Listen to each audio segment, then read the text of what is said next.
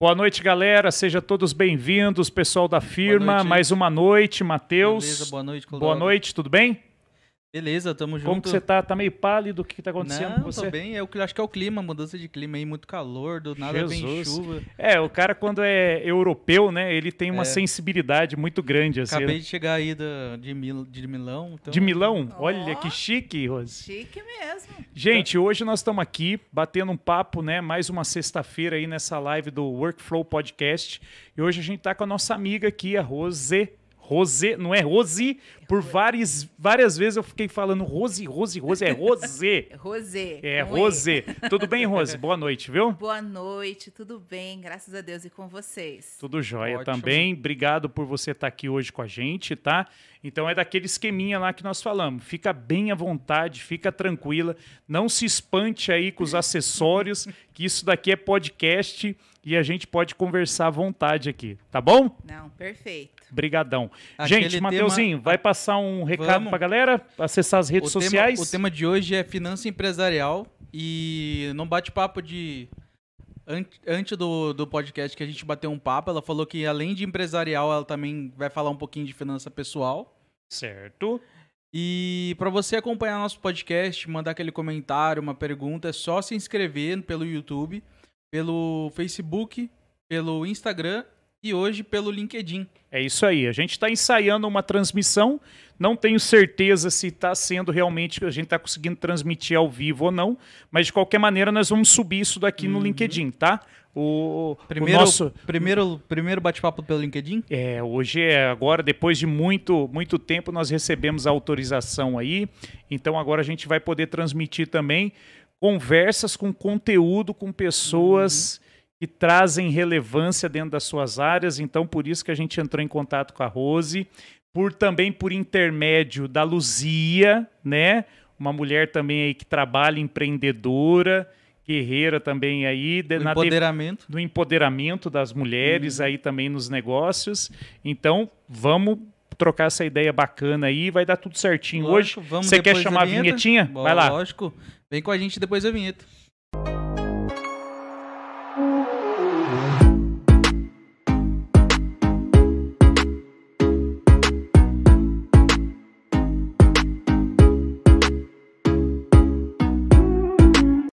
Opa, Tamo voltamos aí então no podcast Workflow, galera da firma.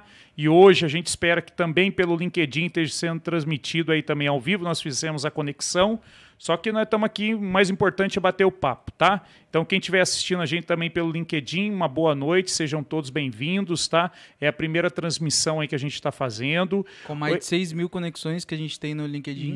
Isso, e, a- e o grande objetivo aí nosso é trocar ideia com pessoas de relevância dentro das suas áreas, dentro daquilo que ela está acostumada na sua carreira e mostrar para nós qual é o fluxo de tudo isso daí, para a gente poder entender a importância, né? E a gente aprender um pouquinho, né? Por isso que nós chamamos a Rose para estar aqui com a gente hoje. E é um assunto que abrange todas as áreas, né? Desde diretor até chão de fábrica, porque É, ninguém gosta quando mexe no bolso da gente, né? É complicado, né, Rose? Fala aí. Ah. É que você gosta de dinheiro, né? Você é uma, você é uma mulher gosta? sofisticada que adora dinheiro, né? Quem não gosta? Não conheço uma pessoa que não gosta. É verdade. Na verdade, a pessoa não, ela quer o dinheiro, mas não o benefício. O di, ela, na verdade, ela quer o benefício e não o dinheiro. O dia que eu ouvi essa frase de um Ah. coach muito famoso, eu fiquei pensando. E faz muito sentido. Ele falava sobre crenças financeiras que a gente carrega ao longo da vida. Certo. E ele chegou a essa conclusão nos atendimentos, nas pesquisas. E é verdade, nós passamos a vida querendo os benefícios que o dinheiro traz para nós. Não o dinheiro em si. O dinheiro é o meio pelo qual nós temos benefício. Mas a galera busca o certo, então. A galera busca o, o, o, o, aquilo que o dinheiro pode proporcionar. Isso. Só que muitas vezes ela se perde no meio do caminho. E a galera acumula dinheiro. Algumas vezes acumula mais dívida, acumula prejuízo, DRE Não sabe- negativo. Não, não sabe tratar do dinheiro? Não, é aí que tá. É a relação que a gente tem com o dinheiro. É a nossa relação que faz com que ele seja nosso amigo ou seja nosso inimigo. a gente tenha mais benefício do que malefício. Eu acho que ele é meu inimigo, ele nunca tá perto de mim. Ou, Mas ele, é- ou, ou- ou ou você gosta dele e ele não É, gosta de eu acho você? que ele vai embora de mim. isso aí. Mas você fez amizade com ele? É uma relação. É uma relação. Você faz amizade É com uma ele? relação abusiva, eu uso dele. Então, depende da forma que você usa, depende da, depende da forma que você aloca. Por exemplo, dentro de uma empresa, vamos pegar assim uma empresa comum, um comércio. Aonde muitas vezes o comerciante perde dinheiro? No estoque. Aqueles estoques gigantescos. Ali ele se perde. Não tem movimentação, né? no- Às vezes não vende tudo. Compra porque tá barato. Até a gente às vezes compra porque tá barato e Uhum. nunca usa ali. Você perdeu dinheiro. É verdade. Não te trouxe um benefício. Então aí vai lá fazer ah, os famosos inventários É, que tem de coisa que tá perdida, fora de validade. né? fora da validade, coisa que tá quebrada. Aquilo é prejuízo. Como que você recupera isso depois? É verdade, tem tudo isso, né? Você falou uma palavrinha-chave aí, que é assim, a relação humana com dinheiro, ela tem muito uma relação também de crenças, né? Na verdade, assim, o alicerce dessa relação, às vezes, ela é muito afetada por crenças, né? E, e, assim, quais são as, pi- as piores crenças sobre dinheiro? As piores crenças sobre dinheiro já começam na nossa infância. Então vem dos nossos pais, dos nossos avós e muitas vezes quem tem filho eu ainda não tenho, acaba repetindo algumas frasezinhas que fazem com que essa criança vire um adulto que tem uma péssima relação com o dinheiro. Por exemplo, dinheiro não dá em árvore. A gente sabe que dinheiro não dá em árvore. É. Você acha que eu sou dono do Banco Central? Você acha que eu sou sócio da Casa da Moeda? Olha, quem tem dinheiro não presta. Quem tem dinheiro é ruim. Quem tem dinheiro não vale nada. Olha, esse dinheiro aqui não, não vale nada. Como não vale se você comprou o que tem? Ele Uhum. pode não comprar tudo o que você quer, mas algo você está comprando com ele. Tem erro de interpretação também? Porque, assim, até, até textos bíblicos diz, né? Que, assim, é mais fácil né, passar um camelo pelo buraco, né? De um, não é isso? Pelo buraco de uma Uhum. agulha do que um rico Entrar entrar pelas do portas do céu, É. alguma coisa assim. É E tem a interpretação por quê? Que tipo de rico é esse? É o rico que é corrupto, que ganha, de- que faz o seu É. dinheiro? Porque nós, adultos trabalhadores, nós não ganhamos dinheiro, nós produzimos dinheiro. Entendi. Nós produzimos, sendo CLT ou sendo Uhum. empreendedor. Nós fazemos dinheiro, nós produzimos dinheiro. Então, quando a pessoa se depara com um texto desse, qual é o tipo de pessoa? É o rico que escravizou pessoas para ter os seus bens? Ou foi o rico que enriqueceu, levando outras pessoas com ele? Aquele, aquele rico que paga seus tributos, que paga seus funcionários conforme a legislação, ordena, porque tem aí a- as convenções, que tem os pisos salariais, aquele homem que honra as suas obrigações, que não passa os outros para trás, não tenta levar vantagem em cima de outras pessoas. Tipo, eu quero tirar do outro, mas o outro não pode tirar de mim. Então, esse é o rico bom. É o rico que ajuda pessoas que tá, estão passando necessidade. Então, eu sempre falo, o rico é o rico que emprega o pobre, não é o pobre que emprega o rico.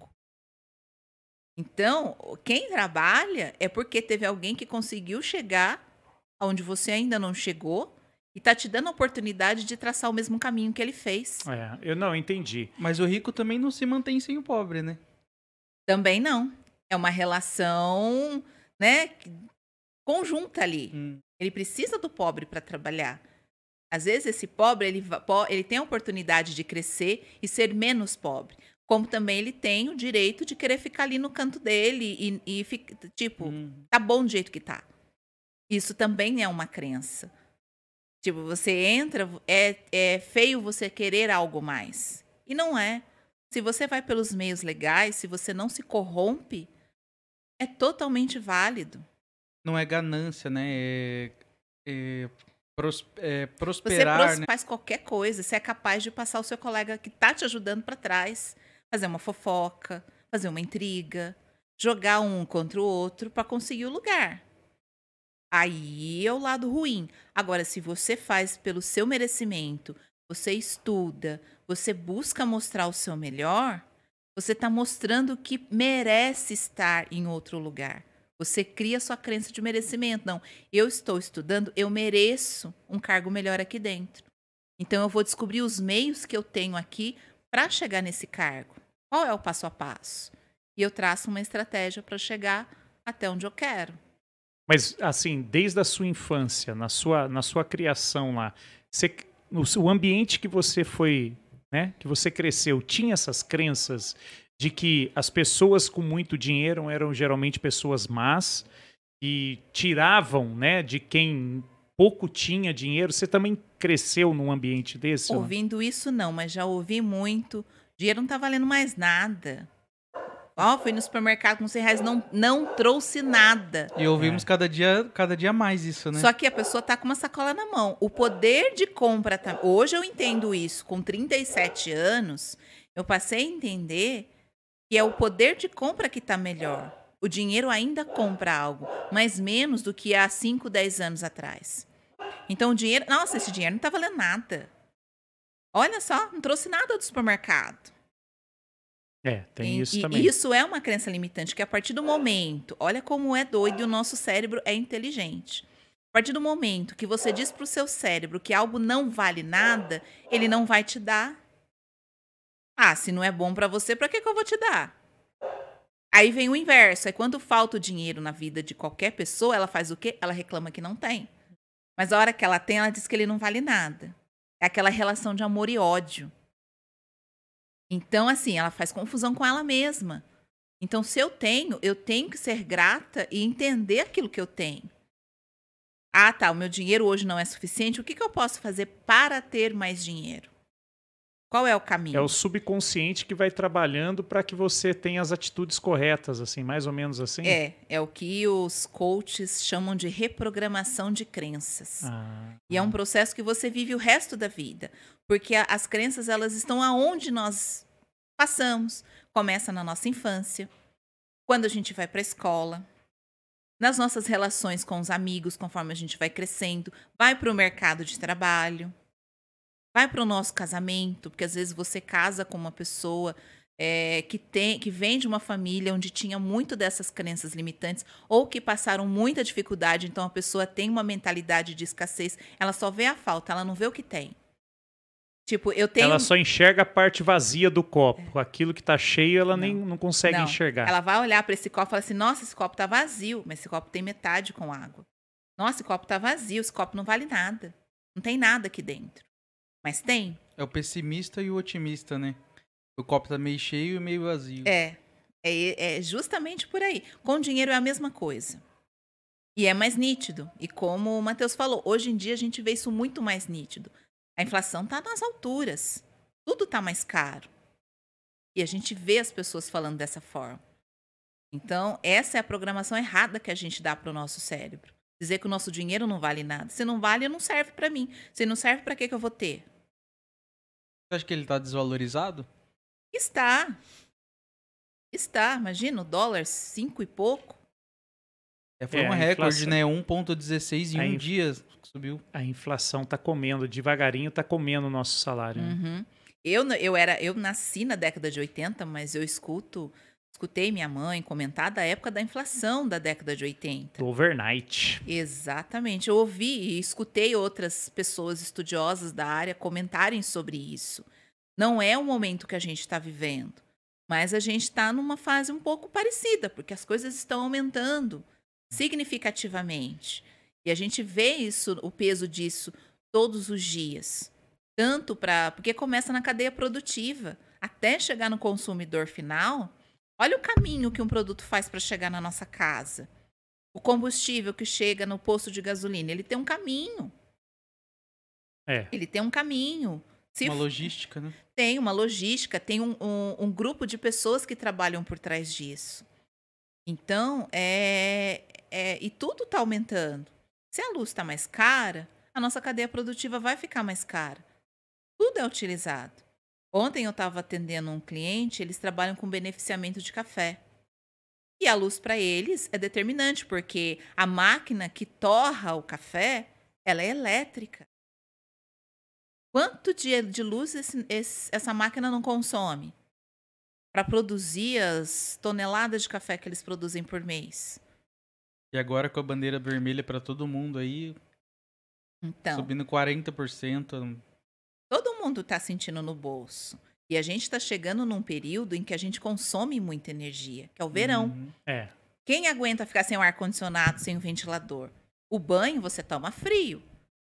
Mas a hora que você vai dormir tá aquele calorão É. A madrugada fica mais difícil, né? e fica mais cara. É, pior que é verdade. E, e para você se especializar na sua área, que hoje você praticamente é dedicada para poder orientar e conduzir não só pessoas, que você comentou também que já está se aperfeiçoando em- em- em- na questão da finança pessoal, você disse também que você principalmente cuida de pequenos e médios empresários. Mas você especializou em quê? E da onde que surgiu esse interesse? Olha, é uma coisa muito maluca. E quando eu era mais nova, antes de começar a faculdade, eu vivia falando para minha mãe que eu não caía trabalhar com números. Eu ia fazer qualquer outra faculdade, menos que tivesse números. Os anos passaram. Eu fui começar a faculdade com 24 anos. E eu fiz o Enem, eu fui bolsista do ProUni Ah, durante os quatro anos.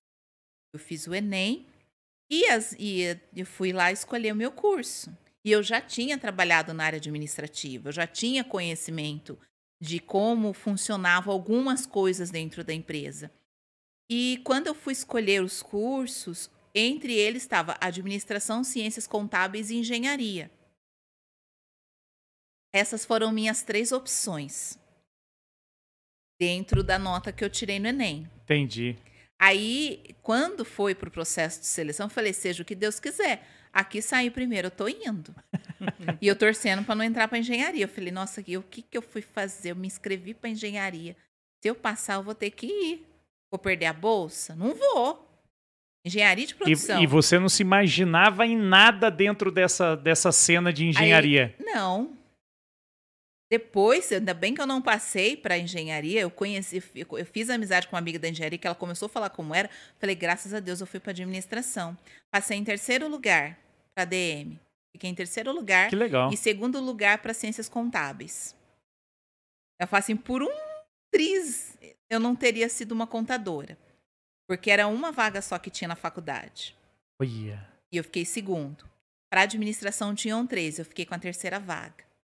Legal. Fui, me matriculei, comecei a atuar, né, como estagiário, fiz estágio os quatro, os quatro anos. Então, se por um acaso tiver um estudante nos assistindo, faça o estágio. Desde o primeiro ano. Se tiver oportunidade, nem todos os cursos têm essa oportunidade. Sim. Uhum. Mas se tiver, faça. Faz toda a diferença quando você sai aqui, aqui fora. Porque às vezes você está numa área que não tem nada a ver com a sua área de formação. Aí você se forma, vai lá, você arruma um papel para entregar para a faculdade. Aí você vem para o mercado de trabalho entregar seu currículo. Aí eles vão olhar que os seus quatro ou cinco últimos anos foi numa área totalmente fora da sua área de formação. Você não tem experiência, você não tem o que agregar para o mercado.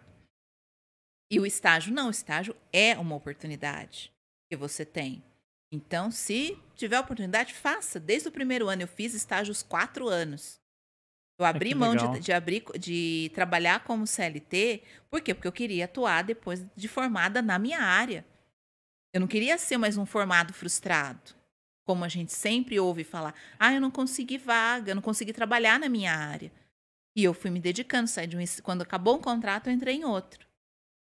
Saí da firma e formei e eu comecei a buscar um curso de especialização. E eu já estava ali com aquela veinha que eu queria ter algo para mim também. Aquele, aquele, aquela vontade de empreender. É. Só que entra o medo, entra a insegurança. Ninguém na minha família tem negócio. Aposentou dentro de uma multi. Caminho é diferente. Até todo mundo se acostumar, aceitar, você percorre um caminho. É verdade. E, e- e o primeiro, e a primeira trava vem da própria pessoa, não vem do outro. Essa é uma das crenças, né? É uma das crenças que eu carregava comigo. Na minha cabeça, eu só seria feliz se eu trabalhasse numa multinacional. Na época, eu morava em São José. Então, pensa meu sonho: trabalhar na Embraer, trabalhar na Johnson, trabalhar na Eleb, as grandes potências da cidade. Ter convênio, décimo terceiro, É. férias. Era mi- minha meta de vida. E um ano depois, eu entrei na pós-graduação. E antes disso, eu tinha feito um pequeno projeto para a loja de uma amiga. E eu peguei gosto por analisar a empresa por um outro ângulo. Aí eu fui para a aula de pós, a aula de controladoria, primeira aula do Olha, que módulo, porque eu fiz finanças e controladoria. Aí o professor veio conversando com a gente, eu- eu- ele veio, a minha cadeira era a última.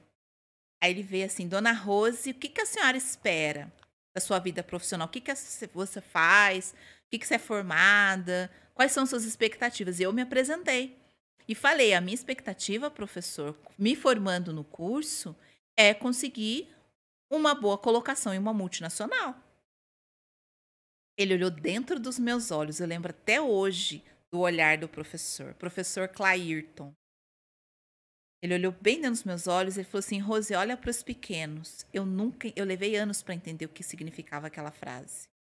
Ele já tinha a visão de que tinha um potencial para trabalhar junto com os pequenos. Só que o que, que me deixou mais bolada esse dia? Ele tinha uns negócios dele, Ah. mas ele era diretor de uma multinacional alemã. O cara trabalhava numa empresa gigante. E vem, aí, aí eu entrei num conflito comigo mesma. Eu fui embora aquele dia. Eu falei, mas por que o professor falou aquilo pra mim? Ele é diretor de uma empresa multinacional alemã. O homem viaja pra tu quanto é canto. O cara só usa a camisa da Dudalina. Né? Por que, que ele falou isso pra mim? E aquilo ficou, ó, Martelando, na sua. martelando na minha cabeça. Eu demorei para entender. Porque eu não fui parar na multinacional como profissional. Naquele momento, naquele momento eu trabalhava numa pequena empresa, eu trabalhava no comércio, eu trabalhava no administrativo de um pequeno comércio. E eu saí desse comércio e fui para um outro comércio, um pouquinho maior, com mais responsabilidades, mas eu continuei numa pequena empresa, até essa empresa fechar, até ela falir. Aí quando eu voltei para cá, e eu sempre fiquei com essa frase do professor na minha cabeça. E eu falava, eu posso trabalhar como consultora, comecei a pesquisar sobre o assunto, mas é aquela crença de que eu precisava ter tudo para começar. E algumas pessoas tinham falado para mim, Rose, você precisa ter uma sala, você precisa ter um não sei o quê, um condomínio e coisa e tal, é tudo muito caro. Eu falei, caraca, de onde que eu vou tirar todo esse dinheiro? O pessoal só tava falando dos custos, né? Daquilo que você ia Hum. É. ter que. eu ia ter, que eu tinha que ter muita coisa. Eu tinha que ter um escritório para atender as pessoas, num bairro, como eu morava em São José, num bairro nobre, tipo um Aquários, né? O Elbor lá na- perto do Colinas. Eu falei, gente, de onde que eu vou tirar 3 mil para pagar um aluguel? Não ganho isso como CLT? eu vou pagar como? Voltei a morar para cá e aquilo ficou Na sua cabeça. Ficou na minha cabeça. Eu e aí eu vim, eu vou trabalhar mais cinco anos. Isso foi em 2017. Ah, Vou trabalhar mais cinco anos, vou juntar dinheiro e vou abrir meu escritório de consultoria. Lê do engano. Dois anos depois eu comecei a empresa. Do jeito que eu pude começar. entendi. Então, ou você empreende pela dor, ou pelo amor, ou pela oportunidade. A dor e a oportunidade me encontraram em um momento. Eu, eu estava desempregada, não conseguia mais me recolocar. Ah, entendi. E, e você, conforme vai subindo o seu salário, você vai sendo dispensada mais fácil. Você não, não, não se recoloca com tanta facilidade. Ou já era a divina providência falando que eu estava indo pelo caminho errado.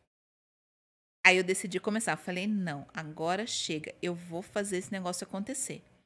Passei seis meses estudando assim freneticamente. Eu vinha todos, eu ia todos os dias à biblioteca aqui de Caçapava é, buscar material. Eu não tinha internet em casa, então eu vinha, baixava os artigos que eu queria ler no pendrive, fazia os cursos que tinha disponíveis, introdução do marketing digital, fui estudar mais sobre consultoria e para começar a entender como funcionava esse mercado. Caramba. Porque eu nunca tinha vendido nada. Eu me vender como profissional, CLT é uma coisa, eu me vender como empresa é outra. Ainda mais com serviço, porque a água eu coloco lá, ó, gente, água um real. A pessoa tá com sede, ela passa e compra. Como que eu vou convencer alguém que o meu serviço é importante? Tem uma linguagem diferente. É verdade. Eu tenho, Ainda mais convencer alguém pra colocar o dinheiro dela na sua mão, né? ela tem que abrir a vida dela para mim. Ela tem que realmente rasgar a vida dela. Como que eu vou começar a fazer isso? Como que eu faço para chegar nessa pessoa? E eu comecei a fazer o, ta- o famoso planejamento. quem eu quero atender, aonde eu vou atender, qual a minha capacidade de atendimento, quanto que eu vou cobrar por esse serviço. Aí bate o medo. Será que o que eu vou cobrar vão querer pagar? Será que eu estou valendo tudo isso que o mercado tá, que eu posso cobrar? Eu comecei a pesquisar para ver quanto que um consultor ganhava por mês. Nessa área de finança empresarial, você só é, orienta ele ou você realmente controla o. Não. Tem, tem, tem hora que você controla realmente o dinheiro dele ou só, só orienta o que fazer para cada área? Não, eu ensino passo a passo, desde, desde analisar como está a empresa dele, como calcular o preço certo, como gerenciar o caixa e formar as metas de venda que ele precisa. Então é um processo. Ele Hum. assim, se pro- você fosse no CLT, você ia controlar, como se fosse um Eu fa- financeiro de uma é. empresa. Eu cuidaria do Ah, contas a, entendi. do contas a pagar e o contas a receber. Então, dependendo, se fosse numa empresa pequena, eu faria o contas a pagar, o contas a receber, faria o preço, faria o faturamento, Uhum. faria a conferência, faria a parte da contabilidade, Aí fechamento. sim é trabalhar com o físico, trabalhar com o dinheiro dele, né? Aí você não, você dá o treinamento para ele saber lidar com o dinheiro, né? É, porque a minha Entendi. missão é que depois que o cliente passe por mim, ele passa sozinho, ele caminhe Vai. sozinho. Olha, agora eu sei por quanto eu tenho que vender essa garrafa de água. Eu sei que se eu vender por menos, eu vou ter prejuízo. Uhum. Então eu sei que eu não posso baixar o preço da minha água. Eu sei que eu tenho que ficar atento aos meus custos. Tem empreendedor que não faz revisão de custos ó, há anos. Com tudo isso que está subindo, a pessoa, sei lá quando que fez a última revisão de custos, está tomando um prejuízo danado. Porque não para para analisar, entra muito na execução e não para para cuidar do negócio. E ela vai Uhum. adoecendo pouco a pouco. É igual uma dorzinha, você tem uma dorzinha de dente. Amanhã eu vou no dentista, amanhã, amanhã, amanhã. Quando você vê, a dor tá tão insuportável que você mesmo tem vontade de arrancar o dente. Aí você resolve ir. E às vezes o, o- o dentista vai falar para você que tem conserto. Às vezes o dentista vai falar para você que tem que arrancar e colocar uma prótese para resolver o problema. Com a empresa também é a mesma coisa. Só que exige o quê? A dedicação do empreendedor. Às vezes ele quer a melhoria, mas ele não quer mudar. Tem essa diferença. Ele tem que querer mudar. Ele tem que querer fazer tudo o que for preciso para salvar o negócio dele. Entender que aquilo é importante. O empreendedor, ele faz um trabalho social. Ele emprega outras pessoas, mesmo quando são outras empresas. Se você contrata um prestador de serviço para o seu negócio, mas eu sou pequeno, não ajudo ninguém. Mas se você contratou um contador, você já está ajudando mais uma família. E as famílias que vêm atrás daquele contador. Você compra do fornecedor. Quantas pessoas trabalham naquela empresa que são beneficiadas pela Sim, sua sim. compra? Então, empreender É uma um- cadeia, né? Totalmente. Então, ter esse cuidado é essencial. E eu, eu, eu já me deparei com empreendedores que não queriam mudar, queriam ver o negócio andar, mas queriam um milagre. Tudo roda sozinho. E não é, não é assim. Já deparou com, com pessoas ou empresas na beira do precipício e você te- teve que puxar ela para trás? Meu- Algum caso? Meu primeiro trabalho. Meu primeiro Uhum. trabalho, que foi aonde eu comecei a, a gostar da coisa. Uhum. A empresa estava com um índice de inadimplência muito grande. Uhum. Naquela época, há quase 10 anos, não era tão fácil ter máquinas de cartão como é hoje. Antigamente era só para CNPJ e tinha um aluguel e tinha umas taxas muito Era uma altas. burocracia. Era uma burocracia imensa Uhum. para ter. Não é igual hoje que você vai lá com dois, três cliques no, na internet e você 50 compra. reais uma maquininha hoje em dia. E dependendo do, que, do jeito que você vende, nem máquina você precisa. Você só baixa o aplicativo, lá faz o cadastro e começa a vender pelos links. Manda Uhum. pelo WhatsApp, manda nas redes é sociais. verdade. É muito simples. O dinheiro, se for no antecipado, em um, dois dias está na tua conta. Naquela época era uma burocracia tremenda. Né? Tinham poucas. Então se vendia muito quem? Crediário. E, e essa empreendedora, ela não tinha um controle, ela não tinha muita noção de controle. Então tinha cadastro que não tinha nem telefone. Não tinha um. Igual a gente vai numa loja mesmo, eles pedem documento, pede referência. Ela não pedia nada disso. Tipo, você chegava lá na loja dela, olha, eu trabalho na loja do fulano aqui do lado. Ah, então pode levar. Vende pra mim que depois eu pago. Vende pra mim que dia 5 eu venho pagar. Aí dava dia 5 a pessoa não ia pagar. Era, lo- era local o comércio? Era, era no bairro. Hum. Era comércio de bairro. E aí sim foi indo. Eu não lembro o total de inadimplência que ela tinha. Aí ela chegou uma época que ela tava passando muito aperto. Não contava conseguindo se manter, pagar aluguel, pagar fornecedor. E a gente um dia conversando, eu falei pra ela, mas como que tá aqui as coisas? Eu tô, eu tô vendo cliente saindo com bolsa, né? Você tá vendendo. Pra onde tá indo esse dinheiro? Ela tinha acabado de colocar um sistema e ter lançado os, os- os clientes no sistema. Quando ela abriu, eu falei, deixa eu dar uma olhadinha em umas coisas suas. Ah, Rose, pode mexer. Eu fui puxar o relatório de contas a receber. Eu quase caí dura.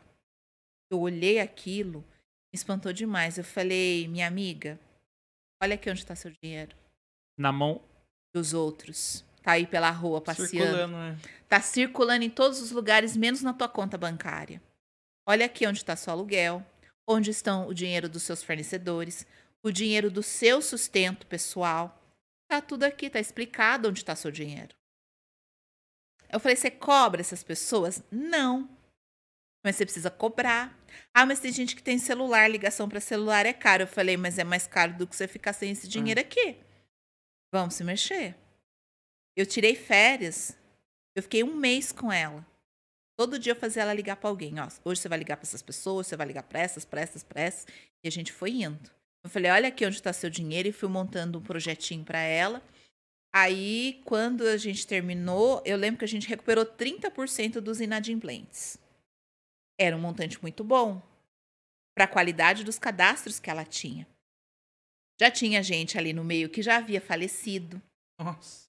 Teve gente que ela ligou e falou: Ai, Fulana morreu faz dois meses. Jesus. A Fulana morreu faz dois meses. Como que vai cobrar o defunto, né? Morreu a conta também. Morreu, porque assim, a família nem se pronunciou a ir lá pagar. Né? Tinha gente que tinha o telefone, mas depois que inventaram o tal do chip, a pessoa troca de chip igual troca de É. roupa. Se ela tá devendo pra alguém, ela vai lá e troca o chip, ninguém acha mais ela. Aí ia bater na porta lá da, da empresa que a pessoa trabalhava, a pessoa já não trabalhava mais lá. Aí ela não tinha um endereço, não tinha um telefone fixo, não tinha nada. Onde vai se achar, achar essa pessoa? Em lugar nenhum. Mas tudo isso era porque você via que tinha falhas no cadastramento e vendia assim aleatório. aleatório. Qualquer um que chegasse. Falei pra ela, vamos, vamos precisar mudar isso aqui. Ela, Vendia mas- na confiança. A confiança. Tipo, todo mundo é bom. Todo mundo é bom, até que você prove o contrário. Dá poder. Pra ver até onde vai a bondade da pessoa. Aí a gente montou todo o planinho. Ela até hoje tem guardado o plano que a gente Ah, ela montou. tem? Ela guarda Ela isso? guarda. Deve ter alguém ainda devendo, né? Tem, tem gente. Tem Ó, gente gente, paga aí, por favor. Tem gente. Aí ela começou a mudar. Ela falou, mas Rose, o que, que eu faço? Eu falei, agora você tem um sistema. Você vai pôr o nome, vai pôr o endereço, vai pedir comprovante de residência dessa pessoa. Mas qual que era o comércio? O que que- Roupa. Ah, vendia roupas. E é muito comum em bairro. Em bairro. E apesar de ser uma cidade grande, mas no bairro ainda tem muito esse, tinha muito esse costume. Hoje tem bem menos. Mas naquela época tinha muito. Qualquer comércio que você fosse por ali te vendia no crediário. Entendi. É, porque assim, eu já, eu já tive uma experiência né, de empreender também no pequeno comércio com meu pai. E, e a questão da inadimplência. Eu ia até, inclusive, na época, buscar informação junto com o Sebrae para poder entender né, como combater a inadimplência. Né? E às vezes as pessoas, por ser de bairro, as pessoas do bairro se sentiam ofendidas. Porque você chegava e falava assim: olha, por favor, só preciso regularizar a sua situação. Você não me passa um cadastro, o, o- o seu endereço. A gente, óbvio, sabia que a pessoa estava ali, mas não dava simplesmente para distinguir, entendeu? Ou, ou, ah, não, esse daqui é um conhecido, ele nunca vai. Mas, sabe, chegava uma hora também que ficava uma situação tão desagradável. E você, por mais que tivesse o endereço, por mais que tivesse todos os dados, ainda assim a ina- a inadimplência ainda acontecia, entendeu? Porque isso daí não intimida a pessoa, né? Ela acaba, meu, ela acaba devendo, ela paga aquele que talvez vai oferecer o maior risco, o que vai mandar o nome, apesar que hoje nem sei como que tá também, se o pessoal tá ligando pro nome no SPC também, como que como que tá essa situação. Hoje o pessoal pelo menos se importa com, com, com o Serasa, Eu essas acho- coisas? Pessoa jurídica mais. Pessoa jurídica se importa mais. Por exemplo, meu índice de inadimplência com PJ é zero. Aí pra você ver. É zero, Uhum. sabe? É zero. Zero, zero, zero, zero, zero. Ah, Rose, quando que você atendia a pessoa física? Uma pessoa que está querendo começar o próprio negócio. Então, a pessoa, às vezes, que está começando o próprio negócio, ela tem as oscilações dela. Então, muitas vezes, e como ela não, ainda não tem o CNPJ, ela usa o CPF. Às vezes, ela não está importando tanto. Agora, o empreendedor que já tem o seu CNPJ e faz uma, uma contrai uma dívida no CNPJ, pelo menos no meu caso, eu não tenho problema algum para receber, Que bom, né? Sabe? Mas os seus clientes, eles chegam a declarar pra você assim, ah, o pessoal hoje não tá nem aí. O pessoal suja o nome, limpa o nome, é que nem, perdão da palavra, é que nem limpar a bunda. Quer dizer, é, sujou, limpou e... Como que tá isso daí hoje no Então, mercado? A, a maioria dos clientes que eu atendo ou pre- prestam serviço também para outras empresas, Ah, entendi. ou eles têm uma média de valor de venda que não cabe parcelamento, assim longo, tipo um ensaio fotográfico, um curso de maquiagem, que tem valores menores do que, por exemplo, você abastecer seu estoque. Entendi. Então, Hum. assim, tem, em casos, às vezes chega, tem, mas os valores são muito pequenos. Se for 1% dos casos, é muito. Entre os clientes que eu já atendi até hoje. Esse foi o maior caso que eu vi. Entendi. Sabe, eu acho que que facilita um pouco essa inadimplência de a pessoa física não ligar tanto pro nome sujo, é que as empresas também estão facilitando. Você anda num calçadão de caçapava mesmo, vamos lá, eu te empresto dinheiro, você não precisa ter nome limpo. Eu vendo pra você, você não precisa ter nome limpo.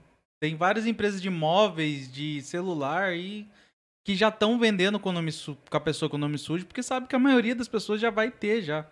Sim, hoje em dia, né, até tem várias matérias, eu até já cheguei a gravar matérias para a TV falando sobre esse assunto. E, e, claro, a gente está num momento que é diferente dos outros momentos. Né? Um dia conversando com minha mãe, falou: Nossa, as pessoas estão mais endividadas. Eu falei: Mãe, tá? Você acha que uma pessoa que está desempregada, ela vai pagar o boleto ou ela vai botar comida na mesa? São as prioridades, São né, as Rose? prioridades. É. Por exemplo, eu tenho uma casa financiada. Eu sei que se eu não pagar a minha casa, vão tomar. E eu não vou ter para onde ir com a minha família. Mas se eu tenho um carnê de loja da televisão que eu comprei, eu não vou pagar o carnê da loja.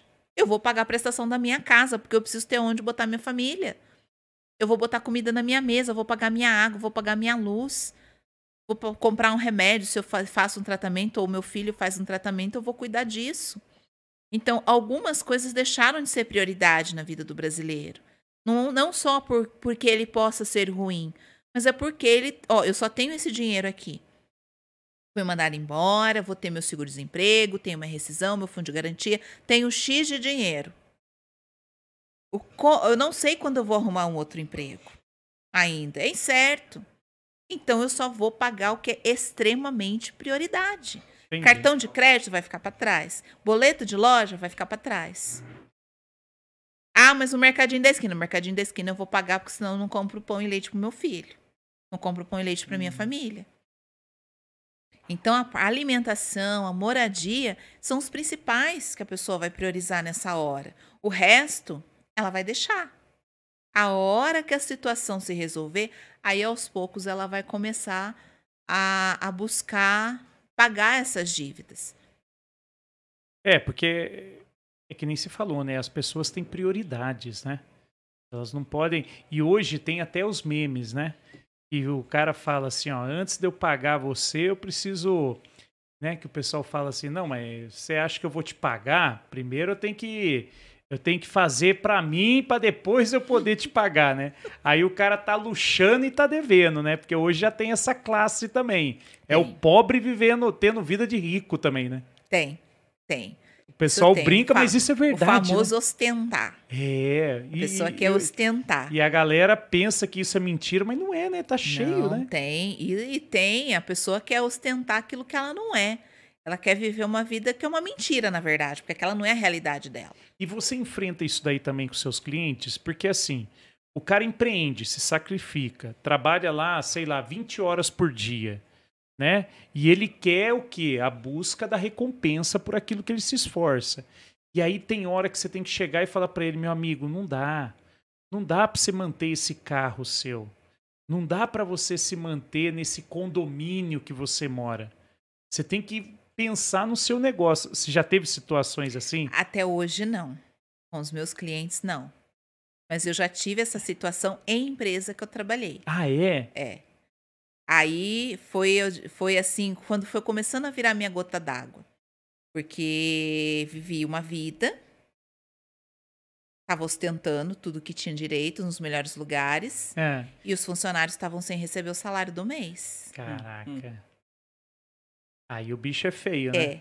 Aí eu era do financeiro, só que eu não tinha o poder de tirar o dinheiro Não, da conta se eles Você, não autorizassem. você só visualizava, mas não tinha o poder de controlar o Não. fluxo daquela grana. Não, Mas você sabia para onde ela ia. sabia. Sabia pra onde ela ia. E um dia eu questionei. Eu fui fiz as contas. Ah, Falei, nossa, mas esse valor aqui dava para ter pagado o salário de todo mundo. Né? E saiu para outras coisas. A gente está reestruturando a empresa, né? A gente está tentando sair do buraco. Foi quando eu vi a famosa frase: Isso não é da sua conta. Mas era da minha conta sim, porque aquele dinheiro que ela tinha usado era meu. Você ficou. Era o seu, pa- Seu pagamento tá Meu pagamento estava também. lá incluído. era o seu pagamento ali que não, não foi pro seu bolso, Não mas foi foi, pro pro, bol- foi pro- foi pro luxo. Foi pro luxo e não fui nem convidada ainda pro luxo. não fui nem convidada para ir lá ostentar. Nem pra, nem pra desfrutar do. nem para desfrutar do momento. Aí começou a cair uma chave. Falei, "S- aí começou a martelar. Falei, será que tem mais empreendedor na mesma situação? Né? Ou não está deixando chegar nessa situação? E assim, até hoje eu não peguei ninguém que estivesse nesse nível. Né? Os meus clientes falam, Rose, você pega muito no pé. Eu falei, lógico que eu tenho que pegar no pé. Porque você tem que ir por esse caminho. Se você for por outro, não vai dar certo. É. Ou, dá, ou vai dar certo, só que ele tá indo pelo caminho errado, né? Que é passando o pé nos outros. Não, não dá. E uma hora a casa cai, não adianta. É insustentável, né? Ninguém. A conta não bate, né? Não, não bate. Não bate. Aí os problemas, eles vêm de penca, mas ele não vem de pouco, ele vem de penca na tua cabeça. Aí começa os sócios brigarem, começa a discutir. O clima da empresa fica péssimo, então se você tem colaboradores, muitas vezes eles são obrigados a presenciar uma cena que não é deles. Não é com eles o pepino, é entre eles. Sim, sim. Mas acaba, a coisa explode tão feio que acaba na frente de quem tiver ali. Acaba vendo, acaba tendo que presenciar aquilo. E não é legal para a imagem de nenhuma empresa. Então é muito melhor eu conseguir honrar os compromissos da empresa, pagar meus colaboradores, principalmente colaborador e fornecedor. Eu preciso dos dois. Se eu tenho um colaborador, eu quero que ele trabalhe bem, primeiro eu tenho que honrar. Não é esperar a, a, a pessoa, o ser humano tem o costume de achar que eu recebo primeiro para depois investir. E é diferente, eu invisto para ter retorno. Se eu não investir, eu não tenho retorno de nada. E na maioria das vezes o retorno demora, é a longo prazo ainda, né, Long, Rose? dependendo Na verdade é quase que uma regra, né? Não dá para você esperar ter o retorno de uma empresa em pouco tempo. Tipo, abrir uma empresa hoje, eu quero que, agora é no final de novembro, janeiro eu quero que ela se pague. Não vai se pagar. Você ainda está na fase do investimento. Na verdade, você vai investir o resto da sua vida. A partir do momento que você decidiu empreender, você não para de fazer investimentos. A menos que você queira ficar para trás no mercado. Você vai precisar estudar, vai precisar, dependendo da sua área, trocar equipamento de tanto e tanto tempo, Se atualizar, né? se atualizar. E se você não se atualizar, você vai ficar para trás. E aí seu concorrente te engole. Te engole e você vai pro buraco. É. Então, assim, o retorno demora para vir. É, São passos de formiga. Você já pode fazer a empresa vender. Mas ela sozinha se pagar, eu levei acho que quase um ano para a empresa começar a se pagar sozinha. No início, eu vendia é, acessórios e cosméticos para custear os eventos que eu tinha que ir, os eventos que eu tinha que participar, as, as primeiras visitas aos clientes até eu começar a receber. Então, eu tinha um processo para conseguir manter a empresa. Hoje ela se paga. Hoje ela, ela eu vivo exclusivamente dela. E, ela, bom, e né? ela ainda está num processo. E vai continuar nesse É, e processo. vai, e vai viver, isso é um ciclo contínuo. Mas assim, que nem o Matheus te perguntou, né? É difícil, ou comentou que é difícil convencer as pessoas é, de que elas precisam de, às vezes, de suporte, né? Uhum. Ah, Por quê? Porque essa, vamos dizer assim, essa falência, ela é um caminho, às vezes, longo, porque o cara vai ali devagarinho se matando, né? E o que, que você faz para convencer? Como que você faz para captar cliente? Para Então. convencer o cara, que nem o Matheus disse, a tirar o dinheiro do bolso dele e levar para você para que ele possa arriscar e continuar o negócio? É, eu busco, principalmente pelas redes sociais, criar os conteúdos de conexão. Hum, Eu vou colocar ali um exemplo que se a pessoa estiver passando por aquele momento, ela vai se identificar e falar, putz, isso aqui está acontecendo aqui na minha empresa. Nossa, então é por isso que minha empresa está desse jeito? entendi. Teve um dia que a cliente começou a, a- a ler meus posts hoje, minha cliente. Nossa, isso está acontecendo aqui, aqui na empresa. Nossa, eu não sabia disso. Nossa, isso, tá, isso acontece? Entendi. E a pessoa vai se conectando. Então, a gente que trabalha com serviço, a gente tem que ir na dor da pessoa, mapear quais são as dores de um, de um empreendedor, no meu caso, e quais são os desejos desse mesmo empreendedor. O que, que ele quer para a empresa dele? Eu quero faturar bem. Mas eu quero faturar bem como? Quero faturar quanto? O que, que eu vendo? Para quem que eu vendo? Olha, se você não tiver a taxa da, da sua máquina de cartão incluída, você está pagando. Você está tirando do seu lucro e está colocando no bolso do cliente. Olha, se você não tiver colocado tal coisa, o frete que você recebe a sua mercadoria, que o do cliente eu repasso para ele. E o frete que, da, da mercadoria que chega até mim? Quem que paga? Eu. Se eu não computo isso, vai, vai, vai- se não sair do bolso do cliente, vai sair do meu. E ali é, vai sendo em pequenas frações. E uma hora ele sente, né? Começa a sentir. Eu estava atendendo uma cliente ontem também e a gente estava detalhando algumas coisas. Ela falou assim: Nossa, mas esse negocinho é muito barato. Eu falei: Tá, mas soma ele. Quantos desses você usa por dia? Se você usar 10, dá quanto? Dá tanto. Tá, 10. Vocês trabalham seis dias na semana. Esse tanto vezes 6 dá quanto? Dá tanto. Isso multiplicado pelas quatro semanas do mês. Dá tanto. É Multiplica mês. pelos 12 meses do ano. Aí a pessoa pira. Nossa, mas eu tô perdendo tudo isso de dinheiro por ano só porque eu não cobro esse negocinho que custa tão barato? Eu falei, é. Se não tá no preço, você tá dando de presente pro seu cliente. Tá dando um bônus, né? Tá dando um bônus pra E ele. e o pior é que o cliente não sabe, né? E não, não reconhece e acaba, na verdade, isso aí, na verdade, não é nenhuma doação, isso é um desperdício, É um né? desperdício. Porque se pelo menos ela desse isso consciente e o cliente recebesse esse desconto consciente, pelo menos ela tá fazendo um trabalho de tentativa de fidelizar, É. né? É. Mas ali, ó, ninguém nem tá Não. sabendo. Não. É um dinheiro que tá indo pro ralo. Num- em uma coisa. E se for. Aí desperta pra descobrir mais coisas. Aí a pessoa quer descobrir, quer ir até o final. Porque falou que tá sem dinheiro, a pessoa já quer saber onde tá indo o dinheiro. Aí começa o processo, ela entra em contato, a gente conversa, a gente tem uma, o que eu chamo de reunião de alinhamento, que eu vou ouvir as dores desse, desse empreendedor. Ah, Ali eu já vou mapeando o que, que pode estar acontecendo. Eu falei, ó, pode estar acontecendo isso, isso, isso, isso. A gente precisa fazer isso, isso, isso. Para descobrir o que tem. Porque atrás disso que você está me contando tem mais coisa. Só que eu só vou descobrir o que tem realmente a hora que eu analisar a sua empresa. Senão, a médio e longo prazo pode acontecer isso, isso, isso e isso. Aí a pessoa fecha porque ela, tem, ela não quer perder aquilo. É complicado, né? É complicado, porque a pessoa ela tem que se conectar, ela tem que descobrir que ela tem uma dor. Às vezes ela não tem noção da dor que ela tem na empresa.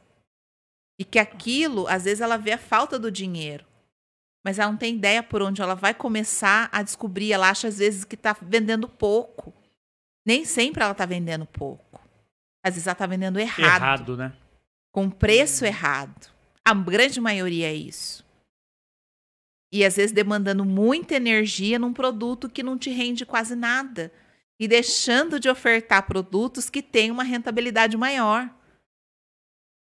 E aí começa a virar a chave. Começa a virar o jogo. É, porque às vezes você faz esse trabalho também de identificar quais são os produtos dentro daquela curva ABC, né? Que geralmente os 5% que mais vendem, né? É, é, eles dão um resultado percentual da sua receita e depois vai diminuindo. Mas às vezes a pessoa dá tanto é, visibilidade para o produto C, que é aquele que sai e, ou ele quando. pode, às vezes, até sair com frequência, mas o lucro é aquela. É, é que, isso, isso você também, também chega a fazer esse sim, trabalho com eles. Porque se o cliente tem um, uma gama muito grande de serviços ou de produtos que eles vendem, eu já começo pelo que vende mais. Eu já começo por aqueles que vendem mais, porque ele é responsável pela maior é. parte do seu faturamento. É isso mesmo, né? É a curva ABC é aquela que 5% da sua lista de maior faturamento é o seu faturamento é de 80% do seu faturamento corresponde a 5% da sua lista de produtos. É. É, é, é isso, é. né? E esse, e esse 5%, ele pode, se ele tiver com a margem dele errada, ele te quebra. É. Porque é aquele que a galera leva mais, né? E é onde você tem que ter uma máxima de atenção. Ah, mas ele tem uma margem pequena, mas você precisa identificar qual margem ele tem. Por quê? Porque se tiver aumento, você tem que saber quando é a hora de é. reajustar. Uhum. Então, quando eu pego uma empresa que tem muitos, muitas mercadorias ou muitos produtos, eu começo, eu falo, ó, quais são os cinco produtos que você mais vende aqui, os cinco serviços carro-chefe da empresa. Tipo, eu chego aqui, o que, que eu vou querer? Isso, isso, isso, isso. Eu falei, então vamos começar por ele. E aí começa a vir o desespero.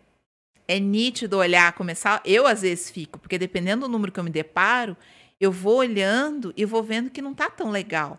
Mas às vezes não tá, tá muito pior do que eu pensava. É verdade. Né? Você vai cavocando, vai encontrando vai. umas coisas enterradas ali, né? Dentro do preço, dentro do preço. Da composição do preço que não foi feita. E esse Black Friday aí, é verdadeiro esse negócio aí ou não? Você vê que realmente tem produtos que eles conseguem vender, às vezes a preço de custo. Bom, enfim, isso daí é verdadeiro? Ou é Black Fraud? Algumas são Black Fraud. Algumas são eu particularmente consegui comprar algumas coisas realmente com desconto. Porque eu já vinha pesquisando, ó, há um bom tempo. Há um bom tempo. Há um bom tempo. Então, as coisas que eu comprei, eu já sabia o quanto custava antes. Por exemplo, eu comprei um produto por R$ 9,99 que o preço normal dele é 25. Para mim valeu a pena, porque é. eu comprei dois e ainda paguei o frete com os 25. Não, então, ó, ontem, ontem teve uma, um grande varejista que fez uma live, inclusive, no YouTube, e levou algumas personalidades da internet, tudo fizeram uma live, que nem essas de, de cantor sertanejo lá. Aí eu coloquei lá, comecei a assistir. Uma garrafa de gin, que o preço normal varia de 119 até 99 reais, Lá estava o preço fixo com desconto de 50 reais. Saiu por 45 reais. Uhum. Eu falei, ah, esse daí eu tenho que. É. É, é essa eu tenho certeza é. que, que tá num preço. Mas a maioria também a gente vê que o preço não muda muito não. daquilo que eles costumam fazer, não. né? Que... De promoção, né? É. O que, que muitos costumam fazer? Ah. Porque para você fazer uma promoção, você tem que saber qual é a sua margem para você jogar certo. Ninguém joga para perder. A gente joga para ganhar. Sim. Só que se eu sei, eu vou vender essa água. Se eu não sei a margem de lucro que eu tenho nessa água, como que eu vou dar desconto nela sem saber que eu vou estar tá entrando no prejuízo? O que que eu faço? Eu vendo essa água a dois reais o ano inteiro. Aí chega na semana da Black Friday, eu subo essa água para 5 e dou desconto para vender por 2. Isso é muito comum? Mais do que a gente imagina. Mais do que a gente imagina. Até os órgãos de defesa do consumidor apertam um pouco mais para fiscalizar e pedem ajuda da população, porque isso é errado. Só que às vezes a, a, população, por não pesquisar antes, ela não sabe que aquele produto custava mais caro. É, porque aí olha a propaganda, né? De 5 para 2 reais, né, Matheus? E É. aí acha que, que tá dando tudo certo, né? Paga metade do dobro. Que na verdade o preço normal É. dele é dois reais. Né? Até hoje de manhã minha mãe estava falando que pegaram uma loja, não sei em que cidade aí, Ah, é? que tinha feito isso. Eles estavam vendendo um produto até terça-feira por um preço. Na quarta-feira subiram o preço, tipo uns 200 reais, para chegar hoje e tirar esses 200 e vender pelo preço que estava no começo da É, semana. a população pira, né? Nossa, 200 reais a menos. Então, aí o que, que acontece? Para quem não faz pesquisa prévia, quem age na emoção, e aí entra um outro lado da gestão financeira, que é o lado da razão versus a emoção, porque o processo de compra ele é emocional. Os especialistas aí em neurociência É. falam muito disso. A pessoa vai naquela emoção, nossa, tá barato. Mas quanto estava custando semana passada? Não sei, não pesquisei. Você dá dica também de persuasão, nas, por exemplo, você pega seus clientes e orienta ele também nesse sentido de causar esse impacto emocional ou psicológico para poder vender? Nem sempre, porque o emocional varia muito da pessoa. E depende do que você vende. Por exemplo, tem produto que vende por si só, café, por Sim. exemplo. Você não precisa nem se esforçar. Todo, é raro um brasileiro É. que não tome café. É raro você chegar. Pãozinho francês, né, Matheus? Chega na padaria com aquele cheirinho, não É, tem como, né? Você leva até mais do que você É, deveria levar. Você já leva pro dia seguinte até, né? Já é assim, tem produtos que eles se vendem sozinhos. Uma vez, eu, há muitos anos, antes da faculdade, eu fui promotora de uma marca. Ah, Aí falaram assim pra mim, Rô, você precisa impulsionar as vendas. Eu falei, impulsionar o quê? O produto vende sozinho. O cliente que já vem aqui. ele não precisava nem de vendedor. Se esse foi o- fosse o único produto da loja, nem emprego a gente teria. É só deixar ali na, na gôndola Só ali. deixar. Só É deixar. self-service, É. né? O pessoal chega e leva, porque já sabe, né? Porque a pessoa olhava o outro, ah, não, vou levar esse aqui mesmo. Vendia sozinho. Mas essa é a vantagem e de se trabalhar com qualidade, Isso. né? né? Agora, quando você tem alguns produtos específicos, aí você tem que achar a fórmula de tocar no emocional. Meu caso, a pessoa tá sem dinheiro, não tá vendendo, tá vendendo, não tá pagando as contas. O que que tá acontecendo comigo? Para onde está indo o meu Uhum. dinheiro? Eu estou vendendo, mas não vejo a corzinha do meu dinheiro. É uma dor que ela tem. E tem que identificar onde que Aonde tá a tá, dor. aonde tá a dor? O, o fluxo do- de trabalho do, do financeiro, ele impacta diretamente no valuation da empresa? Se Por- você tiver um... Igual você falou, se você viu o dinheiro da empresa ir para um lado, mas dava para pagar os funcionários. Se um dia aquilo for exposto, a- ele impacta diretamente no valuation? Ele diminui, aumenta? Di- Diminui, porque é a, é a, fala, a imagem da empresa. Uhum. Porque não é só o funcionário. Às vezes deixou de pagar o fornecedor. É. Fornecedor impacta no cliente. Aí você tá ali para poder negociar a Uhum. empresa, chega um cliente reclamando que não recebeu a mercadoria. Que está É. atrasado há dois três, dois, três meses com a entrega do prazo que você prometeu. E aí? Você não capta mais clientes porque aquilo se espalha. Com a rede social hoje, é muito mais fácil você é, colocar isso de uma forma exposta. Antigamente Uhum. se colocava no Reclame Aqui. Hoje em dia vai na rede social mesmo. Muito mais rápida a velocidade de informação, né? A velocidade de informação é muito mais rápida. Então, é, e a- impacta, e não é nem no longo prazo, é no curto prazo, por Uhum. conta dessa velocidade da informação. Para que, que eu vou comprar uma empresa que está com a imagem manchada? É. É. Os clientes só estão reclamando. Eu não vou, eu vou ter que resgatar esses clientes. Como que eu vou resgatar? O custo disso, né? É muito mais alto. É muito É mais fácil deixar falir E montar uma marca nova, Do zero. começar do zero, né? E ao contrário também. Se já tiver a- a- o financeiro certinho, o valuation sobe. Sobe porque ela está em dia. Ela tem fornecedor para entregar a mercadoria. Uhum. Então eu já vou comprar uma empresa com uma carteira pronta. Eu tenho uma carteira de cliente sólida que compra, paga direitinho. Eles recebem em dia. Meu índice de reclamação é pequeno. Ninguém quer ter problema com entrega.